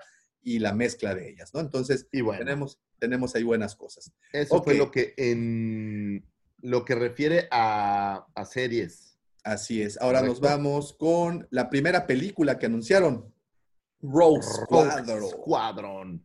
Con Ya la misma directora, ¿no? Y en preproducción, o no sé si ya están en filmaciones, pero ya está súper ani- anunciado para diciembre del 2023 liberar eh, la siguiente cinta de Star Wars para cines. No sé si en 2023 todavía la gente vaya a los cines. Ojalá que sí, porque a mí me gusta mucho esa tradición. Pero estamos hablando de esta película que es dirigida por Patty Jenkins, que es esta directora de Wonder Woman, de Así las es. dos entregas que tuvimos eh, recientemente. No sé si la segunda salió ya o va a salir o algo así. Está por salir, está por salir, sí. Es de estas películas de diciembre que estamos Así es. Y bueno, pues básicamente vamos a hablar del Rogue Squadron, que pues en teoría, eso solo es mi mente, es este escuadrón que comandaba por ahí Luke y Wedge. Entonces quiero pensar que vamos a tener un Luke joven, Vamos ¿Tú a ver a crees? Porkins, Porkins tal vez. ¿Tú vamos a ver a crees? Porkins de regreso, vamos a ver a Wedge, vamos a ver a Luke, vamos a ver a Vix, vamos a ver a ¿cómo se llamaba este otro mono?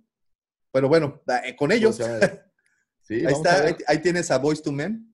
Así es, vamos a ver personajes emblemáticos y promete ser una cinta de muchas dogfights como le gustaran a Lucas eh, para las versiones en el espacio. Estas dogfights de aviones, bueno, pues acá los vamos a ver con, con naves. Interesante, creo que puede ser algo muy, muy bueno y creo que es eh, lo, lo que va a tener más importante esta cinta, bueno, pues que es la primera cinta de regreso al- al- a la pantalla grande que nos van a dar y obviamente la gente va a abarrotar los cines. Es un spin-off a las historias que ya conocemos, o sea, no sigue la línea del tiempo específica de los Skywalker y de los acontecimientos del emperador, digamos.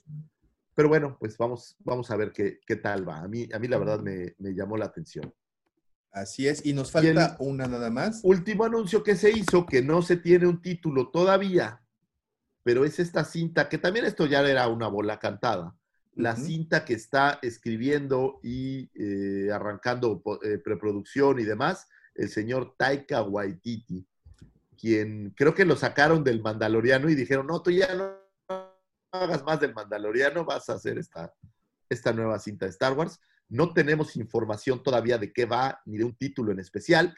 Sin embargo, pues va a tener todo el ADN de Taika Waititi, que, que creo que es un gran director. Como lo describió, este, como lo describieron, o en este caso la señora Kennedy, alguien creativo, único y muy divertido para trabajar con él. Entonces, tiene toda la genética. De hecho, eh, tenemos ahorita aquí en pantalla para los amigos de Spotify, bueno, de la versión podcast, eh, incluso el logotipo de Star Wars, los colores, se ve completamente diferente. Yo creo que va a ser algo bastante interesante ver qué perspectiva vamos a tener de esto. Pero aquí lo que me sorprendió y me llamó un poco la atención, y eh, bueno, eh, entiendo que por la distancia que 2023, 2024 posiblemente no nos emocione tanto, no lo tenemos a la vuelta de la esquina. Sin embargo, creo que en esta ocasión vi más emoción por las series que estarán eh, transmitiendo por la plataforma que por las películas. Creo que hace un par de años atrás o un año atrás o meses posiblemente nos hubiera emocionado más saber de las películas que de series televisivas. Pero como ya probaron la calidad Eso Y- creo yo. y El- la maquinaria que tienen para las series, pues creo que por eso es que nos emociona más verlos. el Mandaloriano, pues, pues te han entregado calidad de cine en, en la comodidad de tu hogar. Entonces, la verdad creo que eso le, le restó un poco a lo que esas cintas en generales.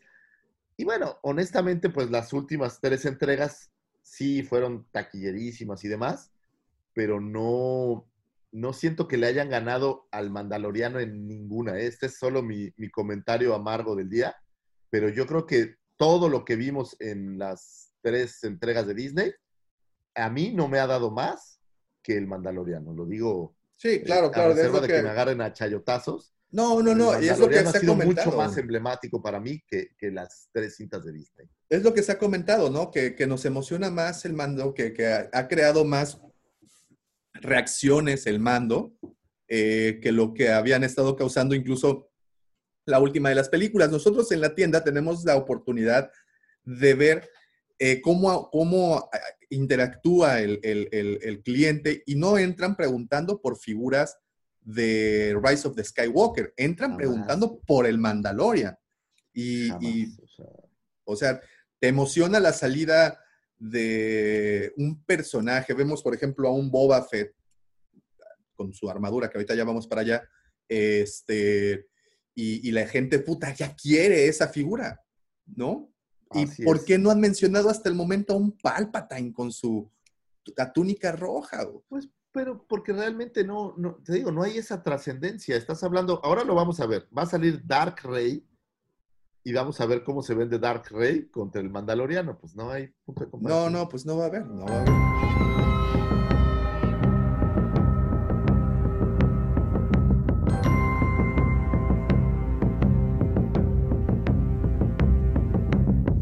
Ustedes están aquí por esto, nosotros estamos aquí por esto. Ayer se estrenó el episodio 15 del Mandaloriano. ¿Y qué tal? ¿Qué tal? uf, Uf, uf y recontra uf. Fíjate, Cuando tú crees que no pueden poner algo que, que cambie todo lo que ya has visto, vienen y lo hacen. Hijo, ¿Y de qué manera? ¿y de qué manera? ¿Y de qué manera? Muy bien, vamos a empezar con esto. The Believer, así se llamó el episodio. Interesante porque me parece, digo, no, a reserva de, de revisar todos los títulos, es el primer título que habla de él como tal. Porque el believer es el mandaloriano, o sea, se refiere a él, según yo. O sea, sus creencias, lo que creía, lo que cree ahora y Pues, cómo todo se viene de un segundo para abajo. todo cambia, dijera Timbiriche, si tú no estás. Es decir, ahora que está buscando a, a- a Baby Yoda como un padre desesperado, pues como, fíjate que es, es una analogía curiosa, como padre desesperado estás dispuesto a hacer todo por el bienestar de tus hijos. Totalmente. Interesante, ¿no? Totalmente. The Believer es el 15, el cap- capítulo número 15. Eso quiere decir que es el penúltimo capítulo ya es. de esta serie. Nos queda uno más. Nos queda uno más. Este se emitió, pues como saben, el día de ayer, 11 de diciembre, desde las 2 de la mañana ya estaba disponible. Tuvo una duración de 38 minutos, siendo de los medios medios. Este, pero creo que, creo que no, no necesitó tener más. Fue bastante sustancioso, fue bastante revelador también. Muy bien, Rick Famuyiwa, el director de este capítulo, que bárbaro, yo creo que decían muchos que Robert Rodríguez, otros muchos decían que John Favreau, incluso hasta Dave Filoni, pero creo que Famuyiwa se está consagrando con este episodio.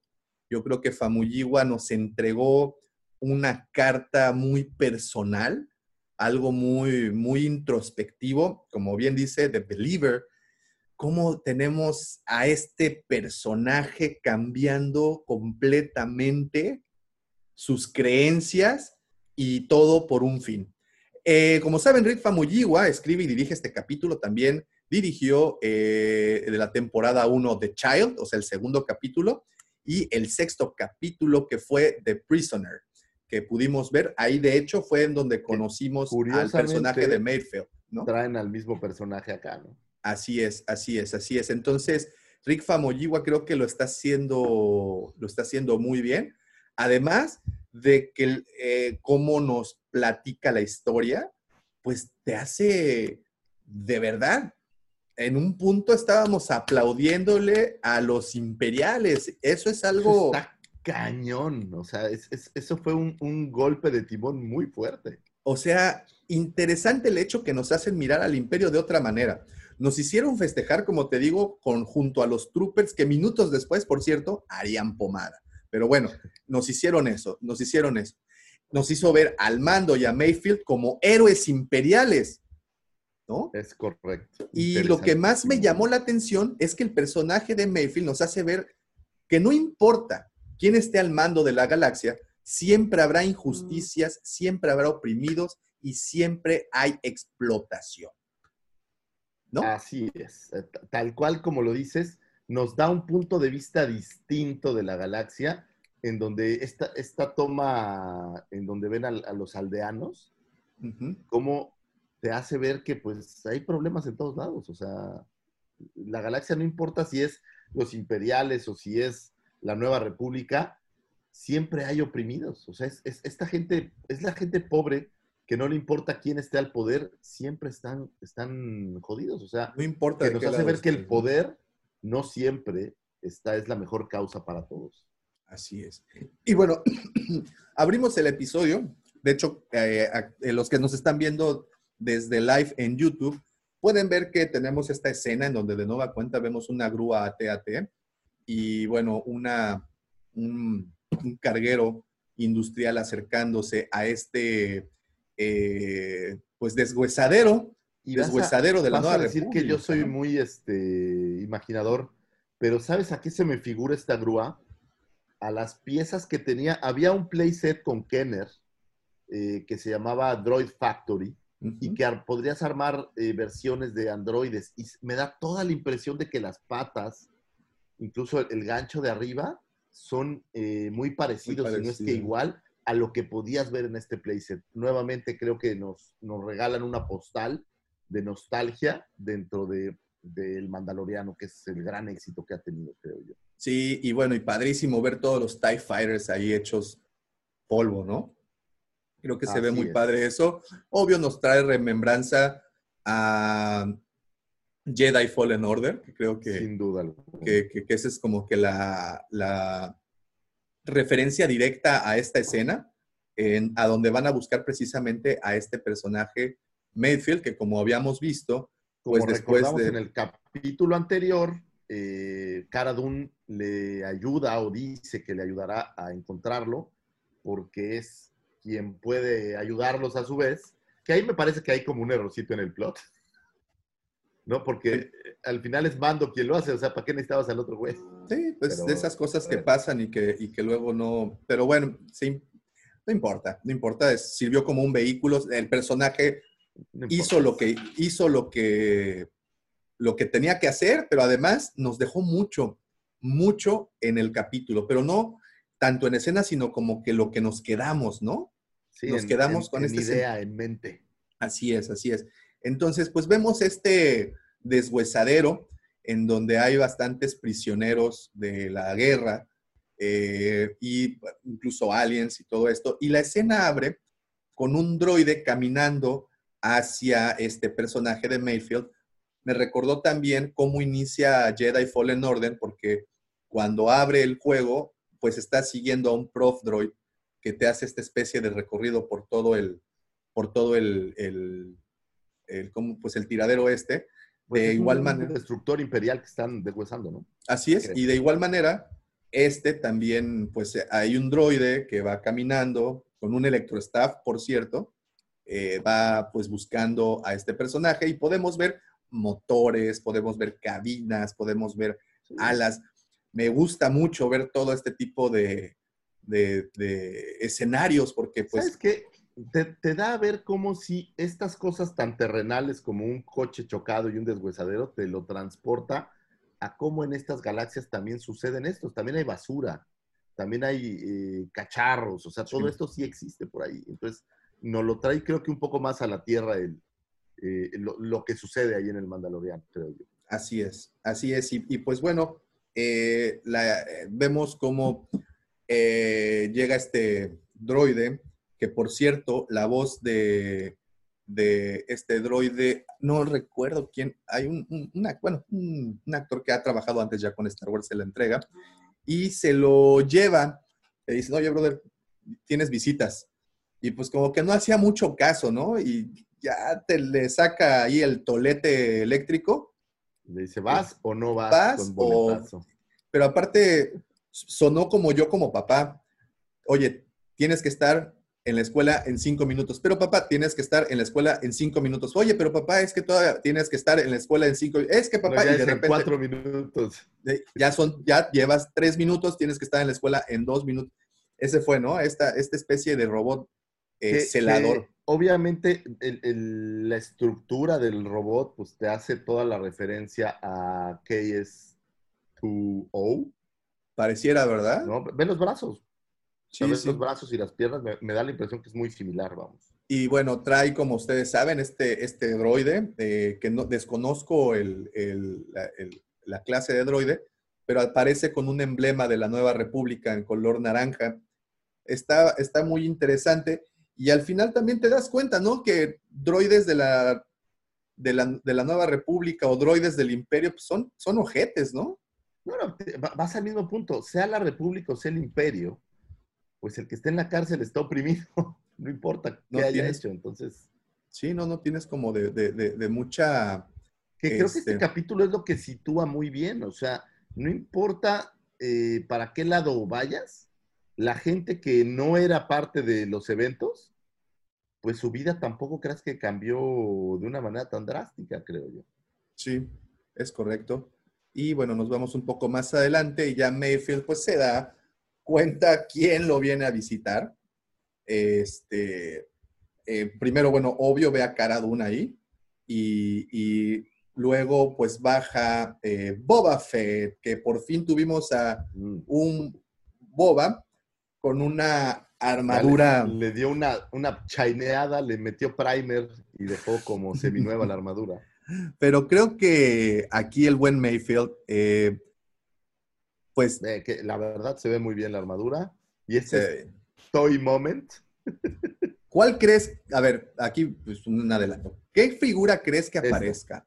¿Esta, Esta es o la- la figura anterior? No, esta, y te voy a decir por qué. Va a ser una figura que ya va a aparecer en esta temporada. El o sea, se va a echar tres capítulos. eh, o bueno, en este caso dos. Esta Esa armadura. figura. Entonces yo creo que yo creo que es esta la que van a editar.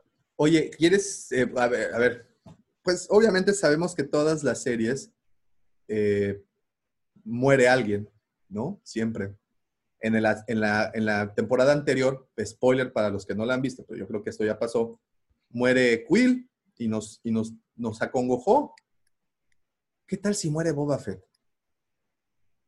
Y lo redimen como un héroe. Pues sería un pues sería interesante. Digo, no sé si estamos listos para, para perder a Boba Fett, pero, pero sería algo, ¿sabes qué? Sí sería este final de... Tienes el cliffhanger más cabrón del mundo, ¿eh? Sí, es, es- creo que es, es una tesis interesante, Davomático, me gusta. Porque fíjate, porque si muere Fennec, pues. eh. Digo, no es por mala onda, pero pues. Who cares? who cares? Si- Ay, si muere esta cara. No creo que muera Cara Dune. Digo, ya nos mostraron No, no. Rangers of the New Republic. ¿no? Es- digo, la verdad, está casado.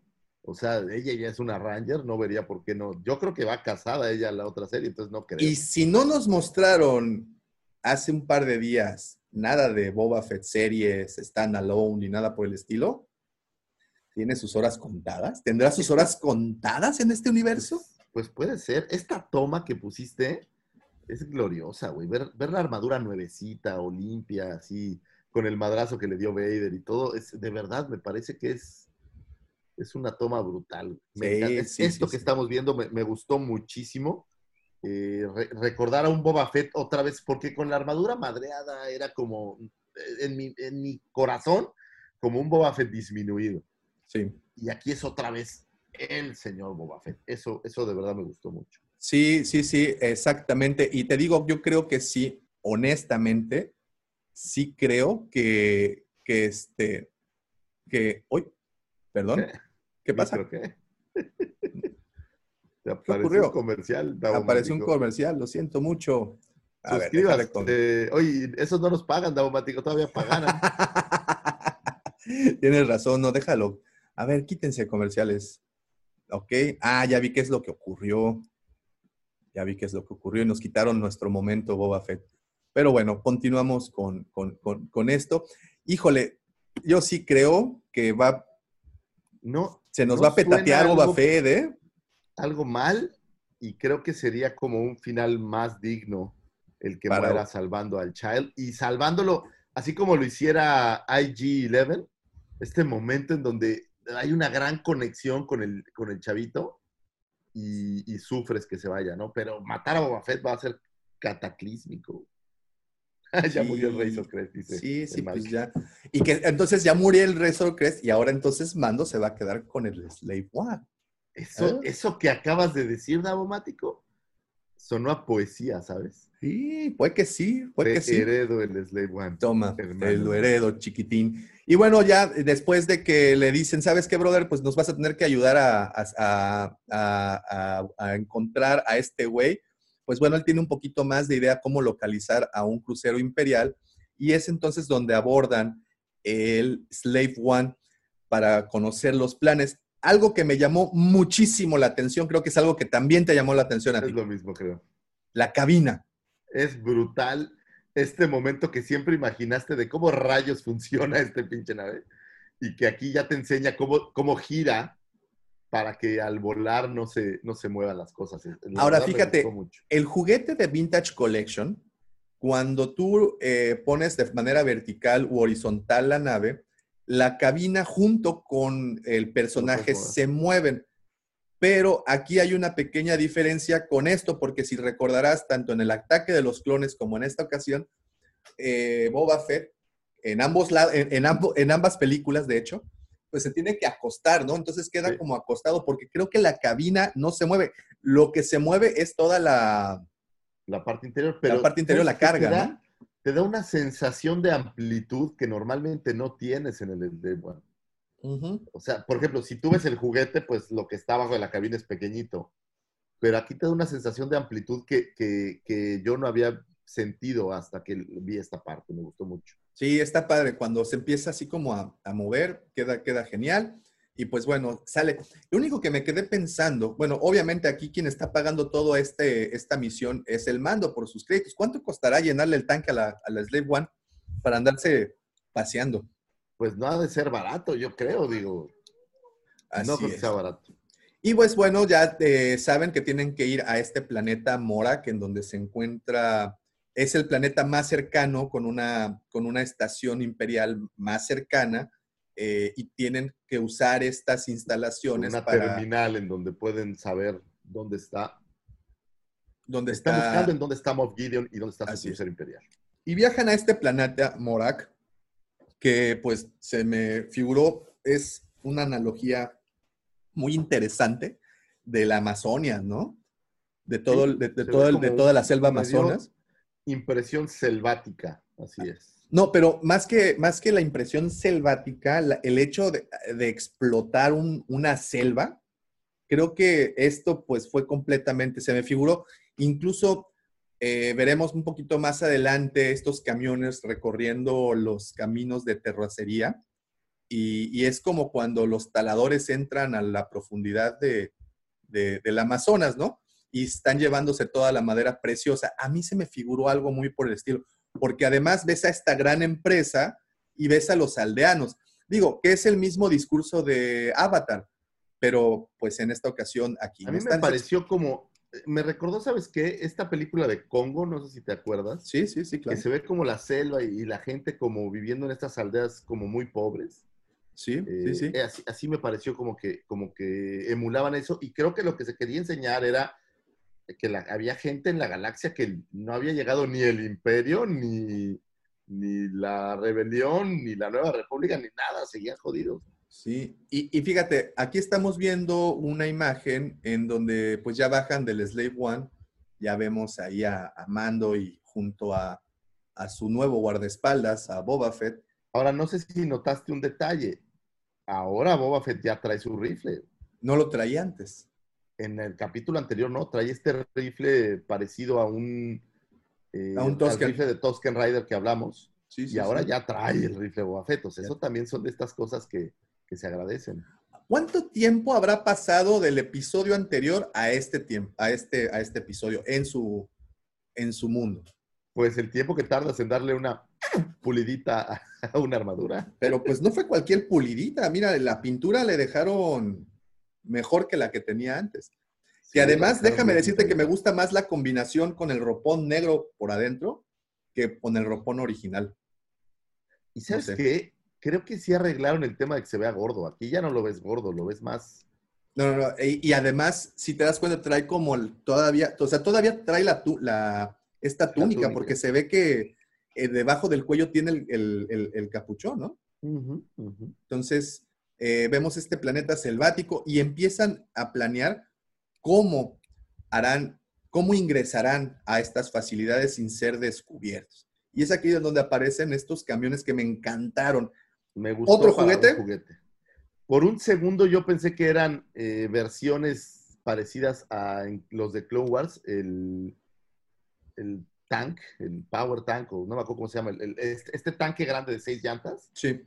Que puedes ver Sí, en. Clone Wars. Pero no, No, también lo pudimos ver, por ejemplo, en, en la película de Solo, ¿no? Así es. Cuando, cuando llegan allá. Estos tanques me gustaron muchísimo. Creo que es un... No, son muy grandes para ser juguete y no tan importantes, pero me gustaron bastante.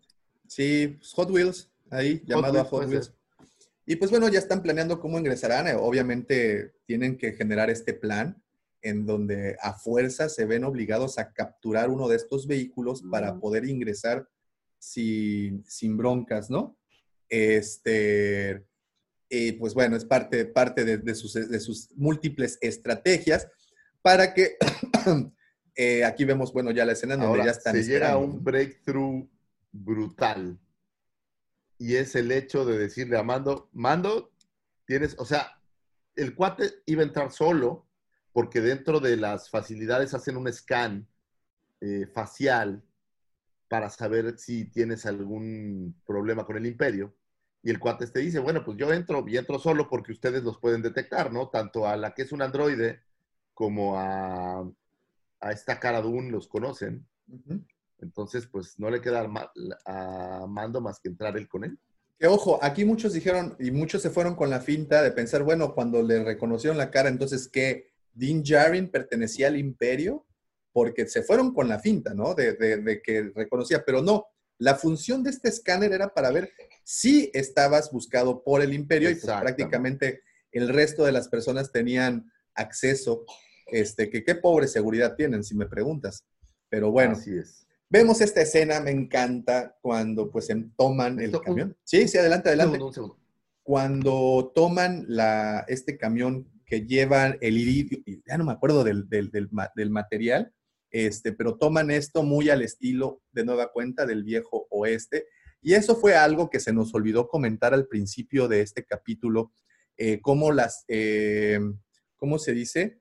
Cómo estas nuevas series Ahsoka, Rangers of the New Republic, siguen evocando eh, al viejo oeste, siguen con este tema de- del, oeste. De, yo recuerdo muy bien la serie de Ranger o el- el de Texas, ¿no? No me acuerdo cómo se llamaba esta serie de, de Chuck Norris, de hecho, ¿no? En donde apare- aparecía... Pero les comentaba que disculpa. incluso la manera como toman el, el- el camión este, pues esa es la vieja usanza del viejo oeste, ¿no? Cuando tomaban los trenes, es la- más o menos la misma Así dinámica. es. Y de nueva cuenta evocan el tema del viejo oeste porque hablaba de... Esta escena es perfecta. Ve atrás, junto a su mano derecha, los controles. Sí, sí, sí. Todo el estilo antiguo de, de New Hope o de todas las películas previas. Eso me Totalmente, gusta es- tanto que hagan eso. es muy bonito y pues bueno, una vez aquí se nos pasó una imagen, pero eh, Mando lo que tiene que hacer, y aquí es en donde viene todo el, el tema de, del- de- de lo profundo o de la filosofía de este, de este capítulo, porque él tiene que despojarse de lo que le lo mantiene más seguro para entrar y, en sacrificio. O sea, aquí estamos viendo realmente un sacrificio de un padre en busca de Ese su hijo. Justo lo que te digo, como uno como padre está dispuesto a hacer casi cualquier cosa, si no es que cualquier cosa por Sí. sus hijos. Y aquí lo vemos, ¿no? Cómo él se despoja de la armadura y lo dice, lo dice este personaje, eh, Mayfield, ¿no? Ve, digo, cuando lo ve llegar con la armadura del trooper puesta, pues le dice, mira, mira, hasta dónde has caído, casi, casi le, le avienta. Sí, sí, sí. Y entonces También aquí te demuestra cómo le importa eh, Grogu, o sea, qué tan importante es para él, es muy importante. Totalmente, totalmente, totalmente. Y, y- y bueno, interesante. Y aquí viene de nueva cuenta esta, estas escenas, eh, una vez más, al mismísimo estilo del viejo este, Pero aquí quiero puntualizar algo que me llamó mucho la atención. Llega un punto en donde el mando sale del camión este y se empieza a rifar un tiro con estos cuates y le dan una madriza porque además no trae la armadura de Beskar y se ve que pues la armadura de los, de los troopers pues no es así como que la más Que protectora. por segunda vez podemos ver cómo la armadura de los troopers no es tan resistente como uno No, creería. no, no, le ponen unos megamadrazos cabroncísimos, pero bueno. Entonces vemos a estos cuates que en un inicio pensaría, son piratas, quieren robarse lo que traen a bordo de este camión. Sale el mando a repartir caña y de verdad, pues quieres que gane mando, ¿no? Dices, pobrecito, le están partiendo su madre, pero si nos detenemos por un momento y hay quiero llegar a una escena, no es la misma especie estos cuates, estos que abordan el, el- el- el camión este, los piratas o terroristas que abordan el camión, no es la misma especie de Sassetin, el Jedi. yo sí. según pero el otro tiene cuernos. como cuernos, ¿no? Y esto parecerían más que cuernos, parecen, Orejas largas, ajá, como, como los de Azoka, ¿no? O sea, como parte de, como Leku. como, como Lecus, Motrals, no sé, ya ven que hay muchos nombres, bueno, diferentes A mí me da la impresión que sí pudiera ser similar. Pero a mí me parece como Sassetin, ¿no? Sí es. Sí, sí, sí, me da parecido. Digo, acuérdate que incluso dentro de las razas hay cambios. Sí, claro, son idénticos claro, claro. todos. Y esto es lo que me llama la atención. Ellos, en lugar de querer robar el iridium, se llamaba, Sí, quieren volar. quieren volarlo.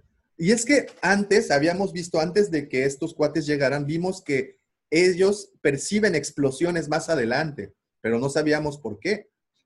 Suponíamos que era porque la, eh, se eh, desestabilizaba el Que se supone que este líquido o este material, cuando lo mueves demasiado, se desestabiliza y explota. Un poco como lo que entiendo que sucede con la nitroglicerina. Sí, sí, sí. Se mezcla demasiado algo y explota. Entonces, pues pareciera ser que eh, no hay camino. Realmente el, el tanque este va por, por brechas. Y lo interesante de esto es que no eran piratas. Estaban. Eran lo- ambientalistas. Era eran, eran de. Greenpeace, güey. Era de Greenpeace. A lo que- eh, estos cuates están saboteando este desmadre, no son piratas, quieren sacar a estos güeyes de su planeta y de nueva cuenta tenemos esta plática entre Mayfield, Mayfield, perdón, y el mando en donde le dice, güey, es que pues aquí es depende de qué lado estés. En un inicio, eh, pues fue la, eras del imperio eh, y ponen ahí el tema de, de Mandalore y Alderan, pues al ¿Sabes- final pues, no sabes en- importa, en también creo que eso, en el juego este nuevo de, de batallas aéreas, no me recuerdo cómo se llama, Squadrons. en Squadrons, también cuando arranca, te dan un poco la perspectiva de un imperial, cuando agarras el, el el lado de los imperiales, pues de cómo ellos son soldados, y, y un soldado pues sigue las órdenes y, y, pues tiene que creer, eh, ahora sí que con un poco de fe, en lo que sus mandos eh, más altos le, le indican. Entonces, a veces no, no, ellos solo siguen orden, pues es, es el tema. Y Así esto es, en, en la milicia, pues así funciona. A veces no sabes si estás dañando o haciéndole el favor a alguien, pero tienes que seguir las órdenes. Así es, así es. Y, y- y, bueno, humanizan de nueva cuenta al imperio. No es el único caso. En Squadrons hemos visto estrellas perdidas. Por ahí también tenemos al personaje este de, Aftermath, que también era un ex, imperial y también ayuda a los rebeldes. Hay varios casos ya de este tipo de situaciones. Y aquí, pero aquí lo que se me hace interesante es de que a ti como espectador te ponen en algún punto, eh, pues te pones contento, incluso cuando entran esta, esta escena, cuando aparece todo, esta, esta escena donde aparecen todos los troopers a defender al camión y de, y de nueva cuenta aparecen los, los TIE Fighters y pareciera que los rayos, los blasters del TIE Fighter parecieran napalm, güey. No manches, Sí, pare- sí, sí. ¿sabes qué? ¿Te acuerdas de Apocalipsis? Apocalipsis hoy, es correcto. este, pues bueno, se me figuró totalmente esa escena, ¿no? De cuando dejan Que- caer el napalm. a mí hay una cosa que me llama la atención. Eres el TIE Fighter, ¿por qué disparas dos días antes casi casi al transporte? o sea, ¿por qué no le disparaste a los que estaban atrás? A mí, a mí me dio risa porque pues al final es el imperio y tienen la misma puntería que todos los imperiales. Exacto. De No, hecho, o sí sea- le apuntaron al transporte. Le apuntaron al transporte, pero pues era lo que no sabían. Eh, y vemos esta combinación de Stormtroopers y Short Troopers que pues ya habíamos visto, eh, si no me equivoco, en Rogue One. este, muy, o el diseño al menos muy parecido, No, es Eh, igualito, según yo, ¿no? pues sí, y tendremos, tendremos juguetes. Tendremos De juguetes. estos no, ya los hay. O sea, y, y no, no me parece que sean de los más este, buscados, ¿no? No, no, no, pues, o- sí, sí los buscan, o sea, sí, sí, sí te, te los piden, pero no, no son de los más populares. Y eh, bueno, ya te alegras cuando aparecen los TIE Fighters, te alegras cuando es le una dan... escena muy curiosa porque ellos van manejando el tanque y van como escapando y, y tienen estos problemas para escapar y entonces el imperio se vuelve el héroe que salva a nuestros héroes. Es Así muy es. curioso cómo te hacen cambiar un poco la perspectiva y dices, wow, y, y todo el mundo aplaude y todo el mundo feliz de que lo salvaron. Es bien interesante. Sí, sí, sí, eso, eso fue lo que creo que más llama la atención de este capítulo, que te cambian, como dices, la perspectiva, te cambian por completo toda la situación, eh, y eso es lo que hace muy bien Rick Famuyiwa. Y, y digo, en ambos casos, tanto la vez anterior con su último episodio dirigido, que fue el sexto de la primera temporada de Prisoner, en donde también hacen, híjole, te hacen por un momento dudar de esta prisión, nave prisión, hasta que te enteras que es de la República, ¿no? Y también, bueno, aparece ahí el cameo de Mac Lan- Lantern, eh, Mac Lantern, perdón, el que, como saben, es Anakin en, en, eh, en Clone Wars, pues bueno, también aparece ahí en, en ese capítulo. Pero de nueva cuenta, creo que lo hace muy bien, nos cambia la perspectiva, humaniza mucho al, al imperio, eh, pero pues nos hace el setup listísimo para, para, para este final. Y bueno, logran entrar a estas facilidades. Te digo que no, sus, sus sistemas de seguridad pues están medio churpos, ¿no? Son chafísimas, Son o sea, chafísimas, güey. Pues básicamente, Eso- a ver, me llamó la atención que si no me, de- así "Ah, no pasa prácticamente nada". dicen, si no me debes, puedes entrar, güey. ¿No? No pasa nada. No pasa nada. Si no me has hecho nada, pásale, güey. Pásale, está abierto todo. Y aquí algo que me gustó mucho ¿Qué es digo? asumimos que vienen huyendo y que llegaron y todo el mundo está feliz de que se salvaron y bla, bla, bla, ¿no? Es el pues, problema ah. de que todos traigan casco, realmente no conoces a nadie. No, no, exacto, no conoces a nadie. Y aquí me gustó algo eh, que vemos primero un ambiente selvático, vida verde, muchos colores vivos. Y cuando entran a las, a las instalaciones del imperio, inmediatamente todo se pone lúgubre. Todos Sí, los tonos grises. fríos. Y pues te demuestra, ¿no? Ya estás dentro de las entrañas del imperio, lo que significa que aquí ya las cosas se pusieron más serias, y digo, más serias de lo que ya estaban. Entonces, sí es todo una, ahí... Ahora, eh, me llama la atención que pues tú traes un cargamento de iridorium o de lo que sea, pues tienes que reportarte con alguien, ¿no? Y ya ah, se bajan, dejan ahí el vehículo, Le ahí hacen te así, dejo las eh, llaves, chavo. se las tiran sí. al, al- al- Ahí Ya me lo estacionas y, y le, le- llaves, le chavo. limpian, le limpian las, las- las Sí, llantas, por favor. Pero bueno, es- Y vemos a este personaje. ¿dónde hemos visto a este actor? Porque se me hizo excelente y Él se, él se llama Richard Drake. El personaje se llama Balin Hess, que cuando lo ve este Mayfield, puta, pues se hacen los pantalones, ¿no? es toda la investidura de un imperial que vas a encontrar. Es- me gustó mucho el, el personaje y el actor. Aquí te voy a dar, una pequeña trivia. En este episodio de ¿Cómo se Believer, llama el actor? Perdona. el actor se llama eh, Richard Brake. Richard Brake, como de freno. En este episodio del Mandalorian tuvimos a dos actores de Game of Thrones. El primero, como ustedes saben, es el mismísimo Pedro Pascal, quien interpretara en Game of Thrones a Oberyn Martell. Toda una historia con ese Martell. Y Ok. el segundo personaje de Game of Thrones en entrar al Mandalorian, no, no en toda la serie, pero en este, en este episodio, es este señor, Richard Brake. Él interpretó, para los que no lo sepan, al Rey de la Noche, al Night King. Ah. De ahí lo ok. bueno, eh, entre otras cosas, pero en particular y haciendo así como... ¿Dónde lo he visto? Porque lo tengo como muy presente, pero no sé en qué película lo vi.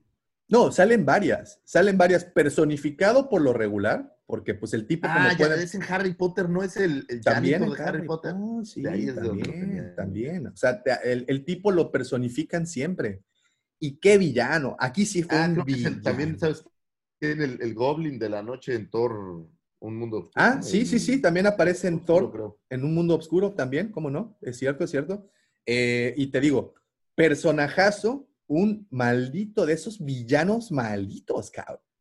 Me Un encantó. imperial como nos gusta ver. Así Me es. encantó. Y los vio desde su que actitud, llegaron. todo, sí, todo, sí, sí. Y desde que llegaron les echó ojo. Y no se los quitó de encima. Incluso entran a. me- a- a- e- Esta escena en donde entran al comedor, se me hace como los comedores de empleados de los hoteles, este, donde tienen el cajero automático incluso al fondo para que saquen la quincena, ¿no? Para que saques la quincena. Y bueno, esto trae la escena más Desgarradora, podrías llamarle. desgarradora o, o- o el, cambio más fuerte en toda la serie, creo yo. Que Y- es este factor wow, donde eh, Mando tiene o se ve obligado a quitarse el casco y por primera vez después de 15 capítulos vemos la cara de Pedro Pascal. No, bueno, lo habíamos visto en la de Redención también. Ah, bueno, cuando lo, Cuando lo se ve quita. IG.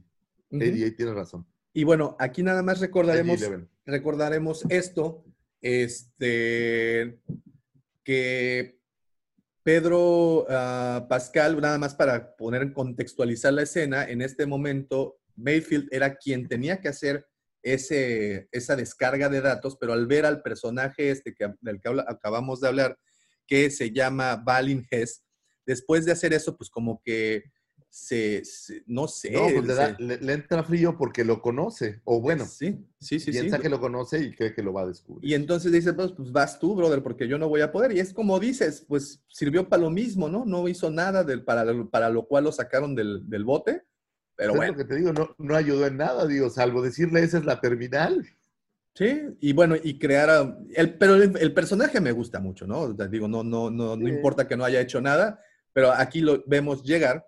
Y me dio mucha, me dio, me dio risa cuando intenta hacer en el, el scan del rostro, pero este güey trae el casco puesto. Sí, pues No, no, dice, no. me lo quito. Y se lo quítate. quita y tómale, papá. Ahí está Toma la barbón, Din Pedrito. Pedrito Din el Mandaloriano. ¿Qué tal? eh? Escena. Y de nueva cuenta, pone entredicho todas sus creencias. Me tengo que quitar el casco porque si no, esta misión se va a ir al... Y al final caño, todo es, ¿no? pues, para encontrar a Baby Yoda. O sea, si, si no hago esto, si no me quito el casco, lo voy a perder para siempre. Entonces, Es mi hijo. nada más. Es mi Es hijo, mi- por es favor. mi deja- chavito. es mi chavito, déjenmelo en paz, por favor. Y bueno, y vemos a un Din Djarin en este momento, en este justo momento, Que eso Tan me lleva siempre a una reflexión. Oye, una reflexión. ¿Para qué te rasuras si siempre traes el casco? ¿O solo por qué te dejas el bigotito?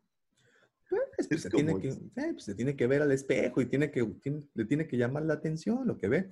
Pero bueno, no sé si piensas igual que yo, pero aquí es en donde más vulnerable vemos a este personaje, sin su Sí, armadura, sin no, su no sabe, casco, o sea, totalmente desarmado y sin saber qué hacer, cómo hacerlo. no sabe ni qué pedo, güey. O sea, sí así- entonces lo ve el comandante este y se le acerca y le dice, oye, papacito, pues tú qué estás haciendo aquí o quién eres o qué. y llega, y, y incluso le dice, a ver, dame tu número de TK, ¿no? Sí. Y el otro güey se queda así de... Oh, na- nada más, antes de continuar, y no me quiero saltar este punto, recordaremos que estas, estas facilidades imperiales pertenecen a la ISB, o sea, la Internal Security Bureau. Eso significa que son puros imperiales que investigan a otros imperiales. Es por eso, pues, tantos récords y tantos registros que se tienen en ese cajero automático que vimos ahí. Y bueno, cuando este Valin Hayes le pregunta, a ver, güey, ¿y tú quién eres? Y dime tu número y todo, y dame tus referencias y bla, bla, bla. Se queda con cara de, ¿eh? ¿Eh? Y ahí, ahí lo vemos vulnerable, ¿no? Sí, Sin tota- saber qué totalmente. puede hacer. Y, esa, y ahí es en donde Mayfield, eh, pues, justifica su presencia en este capítulo cuando lo salva, le saca las... la- Le dicen, las- ah, las- no, es el TK1122, pero le decimos Butch o algo le, así. le decimos brown eyes. Ah. Brown Eyes. El ojitos, vamos a conocer. Entonces ya es Din Djarin, el ojitos cafés mandaloriano. Ya tiene otro apodo, el buen Ese te lo quitaron del Pascal. ojiverde, la verdad te oyeron y Sí, dijeron, vamos a pues copiar ya. a la jugada del guampa porque pues, ellos sí saben lo que hacen. Y pues este güey les dice, a ver, con permiso, pues ya nos vamos. Y le dice, no, no, no, no, no, no, no, tranquilos, mis chavos. ¿A dónde, papá? No están ¿A- todavía, no les permito retirarse. Eh, vamos, les invito. Porque aparte, bueno, los reconoce, ¿no? Le dice, ustedes son los troopers que salvaron eh, este desmadre de, de- de los terroristas. camión, los únicos que sobrevivieron con su camión, vénganse, les voy a invitar un trago. Y he escuchado a ya tres youtubers ayer comparar la siguiente escena con la escena de Bastardo sin Gloria, cuando el jefe este pues los invita a sentarse y cómo hay una tensión así palpable en el ambiente porque esto va a generar violencia. Sin gloria el- Ajá. Esto va a generar that me one. ¿sí? Esto va a generar violencia y es precisamente la escena en donde ellos se sientan a compartir un trago, ¿no? Y empiezan a platicar de eh, estas misiones en donde muchos imperiales mueren y creo que este es el detonador para Mayfield. Sí, a, Y en- a- a Mayfield le pega que, que están hablando como de enaltecer al imperio y Mayfield lo confronta y le dice, oiga, pero muchos murieron bajo su mando, ¿no? Eso, eso, esos que murieron y sus familias, ¿qué? Y el, el otro, pues dice, pues al final son sacrificios en aras del imperio y demás. Y toda esta conversación, pues se convierte en algo muy personal para Mayfield. Y pues termina dándole un tiro. Y ahí, eh, de verdad que creo que ahí sí le ganó el, el ¿cómo se dice? El, pues, el, el- las vísceras, ¿no? Le di en la torre, güey, pero estás dentro de las facilidades del imperio, ¿cómo te, qué par de pelotas tuvo Mayfield para hacer eso, ¿no? Y Así se meten es. en pedos, se meten en, en broncas. Fíjate que se me olvidó mencionarte algo, un punto que también se me había hecho muy interesante y que nada más nos están preparando, nos están ensalzando para el último episodio, en donde yo sí creo que vamos a ver una pelea eh, donde Moff Gideon usará el sable oscuro y donde Din Djarin usará su lanza. Ya nos Ok. recontradejaron claro que el Beskar eh, o esta lanza de Beskar aguanta hasta sable. Pero, o sea, pero, pero, el- la estructura del sable oscuro no es igual a la estructura de un, de un lightsaber. Entonces, vamos a ver. pero bueno, chido ah, que lo partiera así. y dijera, ay, güey, tanto para nada. ¿Ya? Exacto, ¿no? Pero yo sí creo que vamos a ver un enfrentamiento entre Din Djarin y Moff Gideon con, con lanza y con sable, porque también nos, vi- nos dejaron ver las habilidades de Din Djarin usando este, pues, varas de bambú para darles en la madre a, a los, a los Sacetin, ¿no? Sí, sí, es, es- es hábil. Entonces, digo, es, es un gran peleador, eso no hay, no hay duda. No hay duda. Y entonces, Curiosamente, digo, aunque sabemos que no fue Pedro Pascal quien hizo los, las escenas de acción de, de- en Game of Thrones, pero el personaje de Oberyn Martell, eh, pues también usa una lanza y también se mueve con mucha agilidad. Entonces, bueno, pues ya lo hemos visto en, en situaciones similares. Entonces, yo creo que nos prepararon ya todos los elementos para un enfrentamiento de, de ese tipo.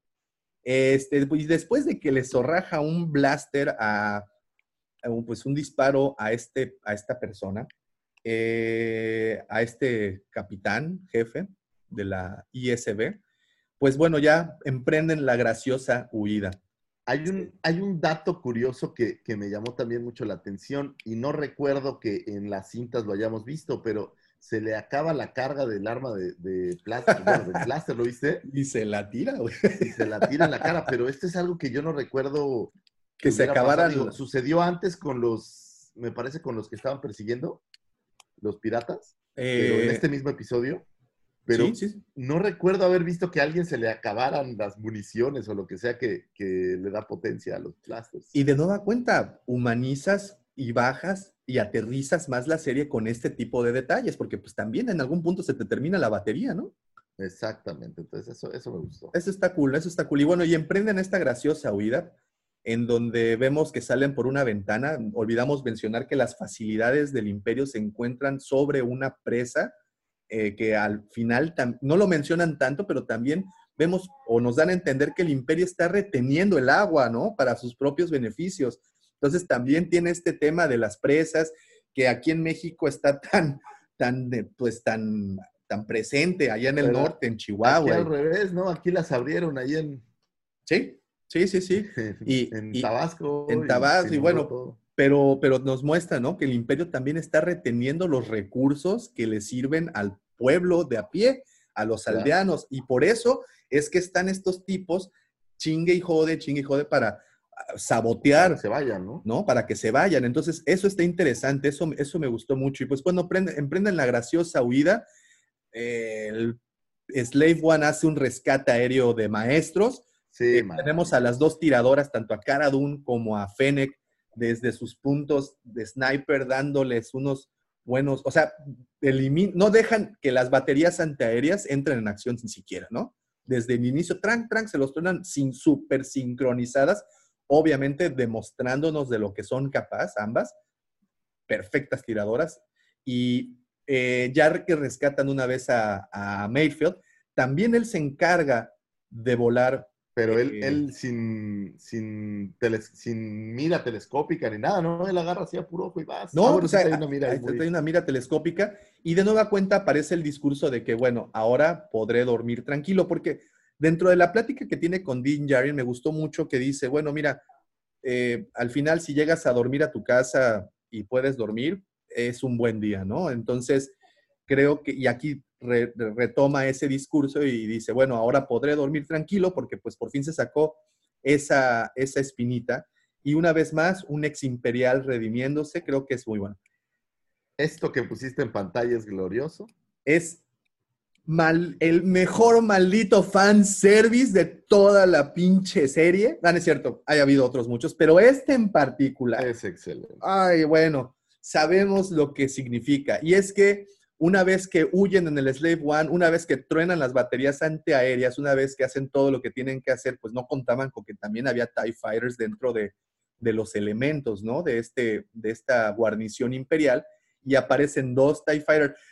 eh, Que, ah, si no me equivoco, en un inicio habían aparecido tres TIE Fighters, ¿no? Cuando le van a, van a salvar al camión, o solo eran dos. Según yo, son solo esos dos.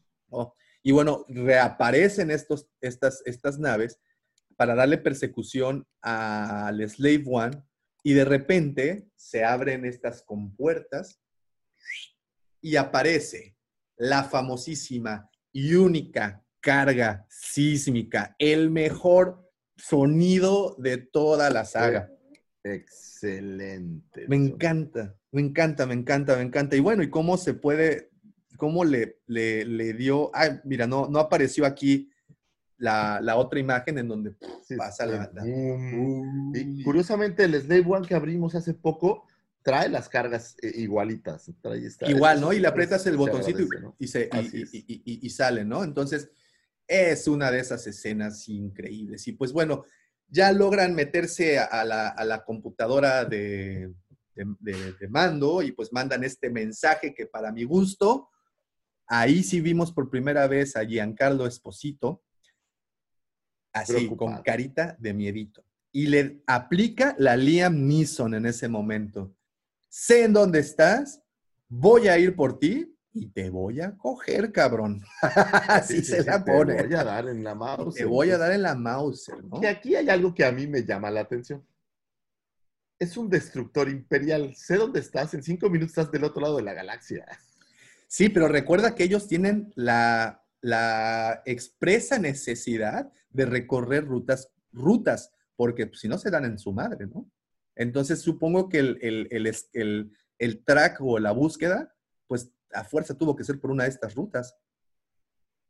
Pues No lo sé, Rick, pero puedes aterrizar en 300 otros planetas, puedes mudarte de casa, no darles tu dirección, O, o qué cambiar tal, donde estabas. Sí, pero ¿qué tal que tengan el código de comunicaciones de la, de la, de la nave? Entonces, pues a donde vayan los van a seguir y saben Estaría bien si hubieran dicho que fueron por el código de comunicaciones, pero fueron por la ubicación de la nave. Eso es lo que creo que de repente le, le pierde al plot algo, se les pierde por ahí, pero bueno. Pero, pero... Solo este quejoso que ya conocen. y vemos esta escena en donde aparece Dean Djarin y le avienta el mismo speech que él le había aventado la primera temporada, de que tienes algo que me pertenece, que no sabes lo importante que es para mí y voy a ir por ti, tu HD. Literal, Este. por ti, por todos tus compañeros, como en las escondidillas. Así es, Agárrate, guárrate. Agárrate porque voy y aquí la cara de Gideon, pues así de que en la Mother ya me cayó, ya me cayó la voladora, ¿no?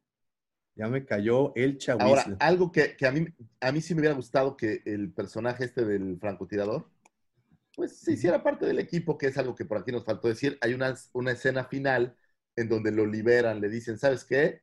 Vamos a decir que moriste en batalla y vete libre, ¿no? Es ¿Qué ojo? correcto. Estás en un planeta lejos de todo, en una galaxia lejana, digo, así como que me paro y salgo, no sé qué tan factible es. Es lo que yo dije, oye, qué ojete, no les dejaron ni siquiera para el pinche camión, para el Nada, transporte. ni, para el camión se pasaron, pero bueno, Sí. pues quién sabe. Pero bueno, ahí está. Y así termina y nos prepararon, ahora sí, ya para el final de temporada, Tendieron Eh, la mesa. que qué bárbaro. ¿Y cuáles son tus premoniciones? ¿Qué crees que vaya a pasar? Pues, va- digo, pareciera muy obvio que van a ir a, a buscarlos al donde esté el destructor imperial, va a haber un enfrentamiento. Eh, me parece, digo, solo me parece que no van a rescatar a Baby Yoda aquí. Me parece que rescatarlo rompería un poco el plot, porque el plot era encontrar al Jedi Así y ese es. plot ya se acabó. Entonces, van a, van a buscar rescatarlo o algo así. Creo que no lo van a lograr. Sin embargo, va a aparecer una entidad, llámese Tron, llámese Ahsoka, alguien más, que les va a dar una nueva guía de- del camino hacia donde tienen que seguir. Así Creo es. yo que ese va a ser el- el futuro. ¿Muere alguien? Yo creo que muere alguien. A mí me parece que Moff Gideon también ya acabó sus días y que vamos a tener un villano más poderoso encima para la siguiente temporada. O sea, Creo nos acabamos al, jefe, al primer jefe y vamos, que bueno, Exacto. no han tenido un enfrentamiento directo ni el mando ni Moff Gideon, entonces aquí se va a dar muy bien. Es, ¿Será posible que en algún punto tengan un enfrentamiento Moff Gideon y Boba Fett y este lo termine atravesando con el sable? A mí me gusta mucho la idea de que muera Boba Fett en Me batalla. gusta esa idea de que muera Boba Fett, se vuelve un. Lo, lo vuelves mártir y héroe. Y eso Sí. pues se va a agradecer. Y estoy listo para la figura, por cierto. Oye, vamos a ver qué dicen, qué dicen nuestros queridos Vamos. amigos. Eh, dice de la serie de Range, ah, ok, ya. Eh, Mike González, también yo solo espero ver a volver a ver a Felicity Jones. Ojalá hagan algún cameo. Ojalá, está guapísima, ¿verdad? Miguel Ángel. Hernández, buenos días, Wampa, saludos. ¿Cómo estás, Mike? Eh, el profe dice a Taika Waititi le pongo todas mis fichas. Bueno, creo que esos ya los habíamos leído. Axel, eh. Rangers, eh, bla, bla, bla. Me voy con Balú de Collector. Dice, el deshuesadero está increíble. Volvimos a ver grúas del capítulo de Bo Katan. Dice el buen Raúl, tropas como las de Scary, Short Troopers y pilotos de tanques se vieron geniales. El mando y Mayfield con las armaduras.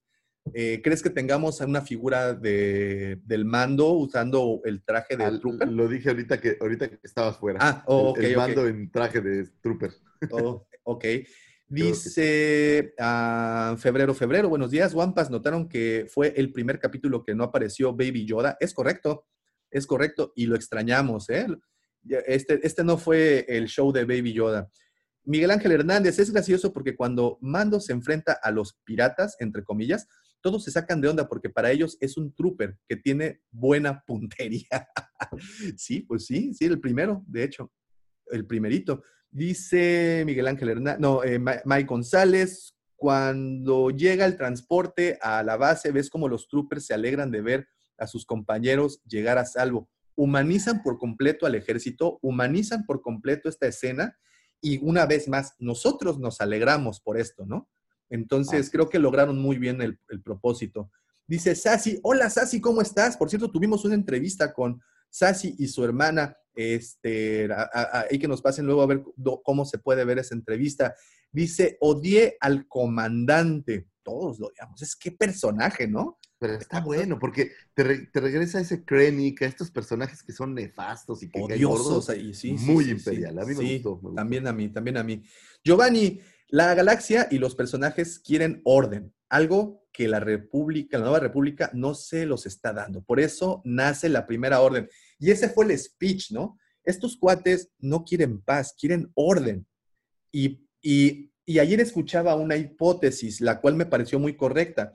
La misma, los mismos remanentes del imperio se están autosaboteando para que la gente tenga una inestabilidad y no sepan, ya no puedo confiar en la nueva república, pero tampoco puedo confiar en el viejo imperio. Y entonces creo el escenario perfecto para, la, para el surgimiento de la primera orden. ¿Cómo la ves? Me suena bien, me suena interesante y sería linkear todo. A todo, que, que, al final hemos dicho ya muchas veces que esta serie, eso es lo que está haciendo, está amalgamando todas las cosas, todos los cabos de las diferentes series y películas, pues para poner junto en, un gran, gran, gran todo.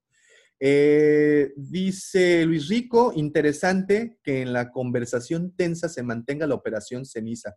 Se menciona, perdón, la operación ceniza, que es la que estábamos mencionando, ¿no? La que, pues por lo que pierde los estribos el buen Mayfield. Odax, TV, ¿cómo estás? Odax, la escena con el oficial imperial parece de bastardo sin gloria. Es lo que han comparado muchos, esa, esa escena precisamente, esa tensión, esa, ese, el preludio a la violencia, siempre es bonito. Eh, Miguel González, ¿coincidirán con Bo Katan o irán por ella? No, sé, ahora que vi que se va a desarrollar esta de Rangers, eh, me parece que a lo mejor ya no le van a dar mucho más juego. Me parece, si es que Bo Katan va a salir en Rangers, pero hay un cabo suelto. Bo Katan anda detrás del sable oscuro, entonces puede ser que coincidan al momento de llegar a buscarlo. Sí, sí, sí, sí. Dice el profe, no estoy preparado para que para la muerte de Boba Fett. Nadie está preparado, profe. yo, creo que, yo creo que ese es el factor que van a utilizar, ¿no? Que, que sí va a ser, como dices, Lucifagor, un, un wow factor. No, pues va a ser un damn. Sí, híjole, ya me, ya me empecé a preocupar. ¿eh? Y más pensando que no hay serie de Boba Fett preparada. Así es, y, que tanto, y que tanto se había hablado, ¿no? De que habría una serie de Boba Fett. Y tenemos que entender que la serie no es de Boba Fett, o sea, es un personaje que tiene que desaparecer de la serie, vamos. Además que pues ya Temuera Morrison pues ya nos, nos entregó, digámoslo así, sus mejores años, ¿no? Ya no creo que, que bueno, no lo sé. Aquí, pues, ¿quién, ¿quién sabe? Pero el tema es que no, no, tú no puedes mantener un personaje que para la, el fandom es tan importante al mismo nivel. O sea, Boba Fett tiene que terminar su chamba y pelarse. Sí, sí, sí, sí. Y, no por ello quiere decir que su muerte, pues, su muerte creo que todavía lo enaltecería muchísimo más, ¿no? Sería, sería. Esta muerte en particular. Esta muerte le da. una muerte ayudando. O sea, creo que sería, creo que es una buena idea, de hecho. Sí, sí y, sabes qué, y si no es en esta temporada, pues la siguiente, ¿no? Pero todavía hay tiempo para ello. Dice, eh, ah, el George ya está por acá. ¿Cómo estás, George? Por cierto, buenos días y saludos a ambos dos. Dice, o veo el mando o los veo en el live. pues es que, mi George, este, el mando fue ayer. Sí, sí, ya vas dos, 24 horas tarde, pero. También dice el escenario. Pero si no has visto el mando, ni veas el live. Sí, no, pues no. Dice también George, el escenario que mencionas, Davo, sería lo que es un grupo de choque. Exactamente. Marvin Alvarado, una cátedra de cómo debe ser un oficial imperial. Actitud que les hizo falta a los oficiales de las secuelas. Ese, ¿sabes qué? Hawks la tenía y se la quitaron. La arrebataron. Se, la arrebataron. Y digo, esa es parte de, ustedes saben todo lo que hablamos mucho de Ryan Johnson, pero esa es parte de lo que creo que le quitaron. Hawks era un gran Hitler y lo, lo hicieron pedazos hasta volverlo un chalán del chalán, un espía de tercera. Sí, sí, sí. Y eso es lo que, lo que no se agradece. Vemos el otro caso eh, en Rogue One, eh, Krennic, que es un hijo de la fregada hasta que se lo echan pero es un verdadero hijo de la fregada. Entonces, e, esa es la parte que, no me gustaba de ella. A este comandante que lo ves, pues es un mendigo. Sí, no, no, no, sádico, ¿no? Se ve. Sí, sí, sí. Pues es el rey de la noche. Y por último, dice Apocalíptica Painkiller, preguntona. ¿Hay quiebre entre las obras del imperio? Es decir, ¿se van a crear facciones más grandes a futuro? Totalmente. Yo sí creo, pero ¿sabes qué? Son, eh, aquí está interesante porque si ya mencionaron a Thrawn, él trae una idea muy diferente, pero bueno, al final ya sabemos que lo que se crea realmente es la primera orden, lo que prevaleció pues fue la primera orden, ¿no? Yo creo que más que otra cosa es, es un autosabotaje, como te digo, algo que cree inestabilidad y que la gente de la galaxia diga, chin, ya no puedo confiar en los del imperio porque pues están desquebrajando, pero tampoco puedo confiar en la nueva república. Necesitamos de nueva cuenta orden. Y ahí Acuérdate qué pasa. El, el, imperio son el deseo el universo. Si tú matas a la cabeza, ¿qué sucede? Todas Surgen. estas células van a emerger. Y es Así ahí es. donde seguramente vamos a tener toda clase de, de facciones, creo yo. Sí, yo también creo, creo, creo eso. Y por último, dice el George, Hawks es un personaje mal llevado, a tal nivel que en la última película ya se ve una caricatura. En la última, desde que empieza la segunda. Bueno, sí, la segunda, la primera todavía le tenemos respeto. No, no, Alfred- la primera es muy duro y, y de repente pues sí lo, lo humilla un poco eh, su, su patrón, pero en Last Jedi desde que arrancan con esta, esta escena en donde no le contesta el teléfono y estas cosas, es desde ahí creo que ya lo hacen ver un poco tonto, me parece. eh, luego, Oye, Snook lo arrastra y, o sea, estas cosas que, que, pues no, no haces Pobrecito. eso con tu comandante máximo, creo yo. ni las manitas metió cuando lo tiró. Eh. Alfredo Ferrat, no sé si la operación ceniza ya era canon o la recanonizó este episodio. Yo creo que como muchas cosas la recanonizó, ¿no? No recuerdo que la hayan trayendo mencionado. de regreso, está trayendo de regreso cosas y lo están volviendo canon y se agradece. Sí, no, porque no recuerdo que la hayan mencionado. No sé, igual estoy muy equivocado, pero, pero Es que, yo creo que- acuérdense que, ¿qué pasa con canon y por qué es Legends? Legends son cosas que no se tiene la certeza que pasaron, pero se cree que sucedieron, por eso son leyendas. No quiere decir que estén totalmente descartadas, simplemente no se tiene la certeza dentro del canon, que es la saga que tenemos cierta y que vemos en pantalla. Bueno, con todos los eh, lo demás. Entonces, todas estas cosas que están en Legends, pues sí pudieron haber pasado. O sea, sí pudo haber habido una amada Jade por ahí y sí pudo haber sido amante por ahí de Luke, pero no tenemos la certeza, ese es el tema. No quiere decir que no haya sucedido. Sí, sí, sí. Y bueno, eh, dice el buen Edgar, ¿cómo estás, Edgar? Hola, saludos, mis amigos de la Cueva del Guampa. ¿Cómo estás, Edgar? Un saludote, gracias por la, por la visita. Por cierto, ya se vendió tu casco, pasa a la cueva. Nos llevó un casco de Boba Fett custom made para que. Ver- nice. Y sí, sí, sí, ya se fue rapidísimo. Y por último, Alfredo Ferrat, preciosa sincronía de no tener un wow factor en el mando, precisamente en la semana de los anuncios. No, pues es que ya nos habían volado la cabeza con muchos anuncios. Creo que el que se quite el casco e interactúe con humanos y todo, pues sí, sí hubo para mí un poco de wow factor. Sí. Sí, no, no, no, pero más que wow factor fue así como, puta, yo sí me sentí así como mal Un por él, ¿no? factor. Un fuck factor. Y sobre todo que le dice Mayfield, ¿no? Dice, no te preocupes, yo no te vi la cara, tuviste que hacer lo que tuviste que hacer y puta, palabras que quedaron para la inmortalidad. También a Mayfield lo sacan de- del bote de la basura, de una basura de persona y lo vuelven Un buen personaje. pues, pues, un buen personaje. Por eso le aplaudo a este Famuyiwa, güey, porque logró hacer eso, logró muchas cosas en un episodio que, aunque muchos hubieran pensado que no tuvo tanta trascendencia en la historia, creo que fue muy sustancioso. Y si te diste cuenta, en toda esta conversación que tuvimos, en ningún punto mencionamos la palabra relleno, porque no fue un episodio de relleno. Aquí sí no me lo pareció, episodio- me parece que es. me- digo, me gustó más y, y las, los hechos que ves me gustaron mucho más que, por ejemplo, el episodio de las arañas, que, que sí me parece un relleno total. Así es. Y por último, ya tenemos antes de despedirnos, Miguel Ángel Hernández, a mí me dio mucha ansiedad que estuviera tanto tiempo sin casco. Una vez más, vimos la vulnera- vulnerabilidad del Dijo algo personaje. interesante aquí, bien.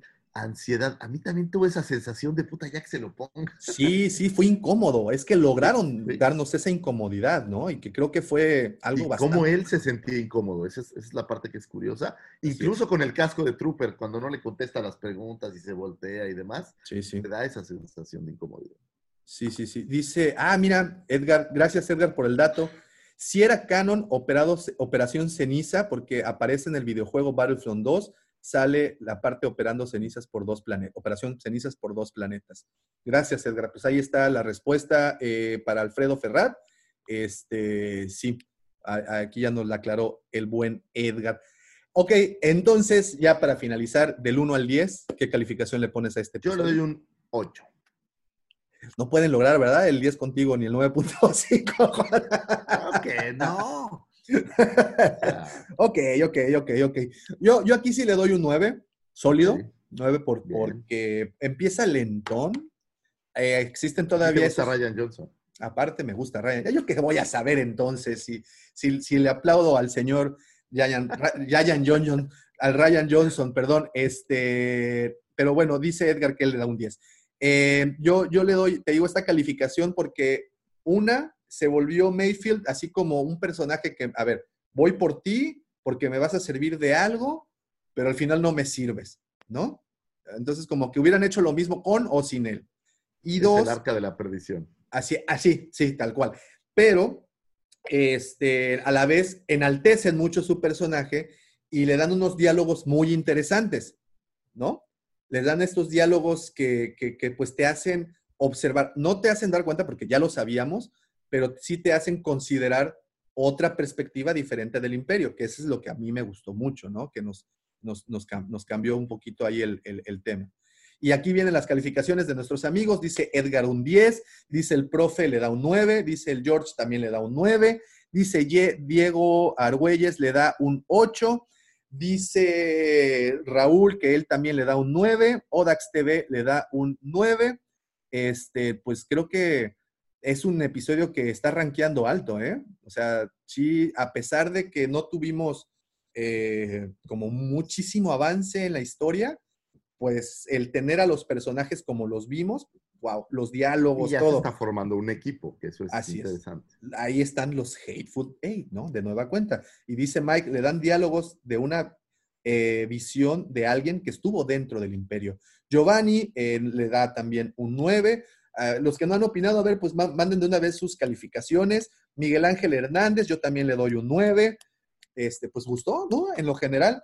Eh. Axel Gil dice, yo le doy un 10, ahí está, junto con Edgar ya tenemos dos dieces para el episodio. En general, aceptado, ¿no? En general, un episodio querido, un episodio en donde le dieron más profundidad a los personajes, en particular a Dean Jarin, pues ya vimos que se está dejando el todo por el todo por ir por su hijo. Eh, Mayfield se me hizo la sorpresa de este personaje, de este, este episodio. Eh, dice Marvin que también le da un 9. Este, este fue la sorpresa de este episodio. El imperio, todo buenísimo. Eh, Jorge Israel Castillo dice, son los rebels, no puede morir Boba. No lo sé, Rick, puede, puede, todo puede pasar, todo puede pasar. Y además, No si sé, poco a poco están, sé. a- a- además, si poco a poco están invadiendo los personajes de Game of Thrones a la serie, crean una cosa, ellos saben matar personas queridas en las series, entonces yo no creo que vaya. Dice Odax TV, yo sentí raro ver a Boba con armadura pintada. Se ve padrísima, se ve padricísima. Pero muy bien. Pues bueno, ahí están los saludos, ahí está el episodio, un episodio muy bonito, un episodio que nos gustó muchísimo y el penúltimo, el, pre- el preludio al final, que yo siento que sí vamos a tener muchos wow factors en este episodio. The circle is now complete. When I left you, I was but the learner. Now I am the master.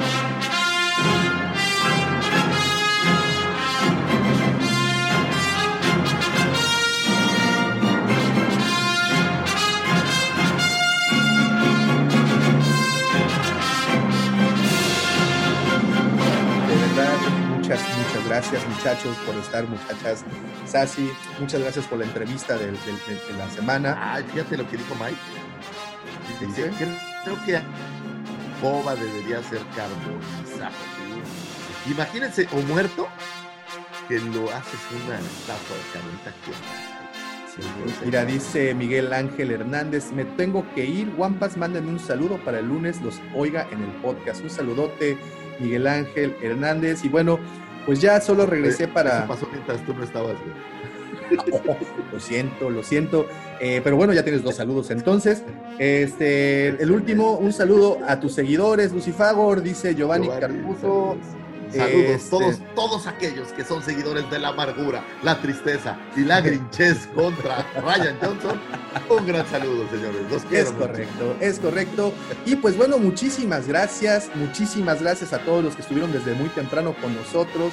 Gracias a todos los que le pusieron play a este episodio, si lo están escuchando en su versión audio. Como saben, siempre los invitamos todos los sábados en punto de las 5 de la mañana, 6 de la mañana, hora Scary Quintana Roo. Únanse a la transmisión, compartan con nosotros sus opiniones, denos lo que piensan de todo esto. Y nada de esto definitivamente pudiera pasar sin la ayuda, sin la colaboración, sin esas opiniones tan amargas. Pero bueno, al final tenemos que estar siempre analizando la misma moneda desde los dos lados. Aquel que ellos llaman el azote de Mandalore, ellas, ellas lo conocen como la parte fina del canto Bay. Él es arroba Lucifagor. Gracias. Muchísimas gracias. Quiero mandar un saludote a mis señores padres progenitores que cumplieron 48 años de casados.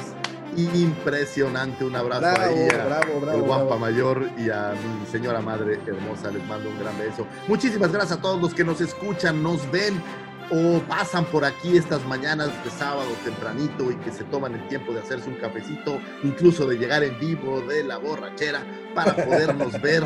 Muchísimas gracias. De verdad es un honor poder tenerlos a ustedes aquí cada semana y poder estar platicando con ustedes de todo esto. Gracias a todos los demás podcasteros y a cualquiera que hace contenidos por ahí. Muchísimas gracias. Gracias a mi esposa porque me deja hacer este programa y todavía cree que soy una persona eh, madura. Bueno, a lo mejor no lo cree, pero, pero gracias, mi amor. Te amo muchísimo. Gracias a mis hijos, pero gracias a este mundo por habernos traído, por haber dejado nacer la semilla de ese ser que en otras historias de ficción sería un poderoso mago, sería ese gran dios, ese gran héroe del multiverso, esa criatura que llena los corazones todo lo demás de midiclorianos, de sabiduría, simpatía, alegría y que siempre tiene una sonrisa para ustedes. Sí, sí, estoy hablando de ti, tú que estás del otro lado de la pantalla, aquel a quien se ha denominado en las redes el Cid del Amor por tener la habilidad de enamorar hombres y mujeres por igual. Aquel que perdiera su niñez con Yarna en un oscuro cuarto en las canoas Oh, bar. no. y aquel que fuera el administrador más prodigioso del el motel así fue. El señor que todos amamos y que aquí nos viene a traer alegría, arroba Davomático. Gracias por Muchísimas existir. gracias, muchísimas gracias, muchísimas gracias a todos ustedes. Recuerden, no nos dejamos de ver, nos estamos viendo en los videos. Ah, al ratito tenemos en vivo, ¿correcto? Es correcto. Ah, tenemos en vivo de sábado desde la cueva, así es que quédense muy pendiente porque tenemos muchas sorpresas en la cueva. Eso va a ser por Facebook. Síganos por Instagram, síganos por Twitter, síganos por Facebook, por YouTube, por todas partes. Señores, no se olviden. Que la fuerza los acompañe. Hasta pronto. Gracias, señores. Bye, bye, Bonito día. Bye bye.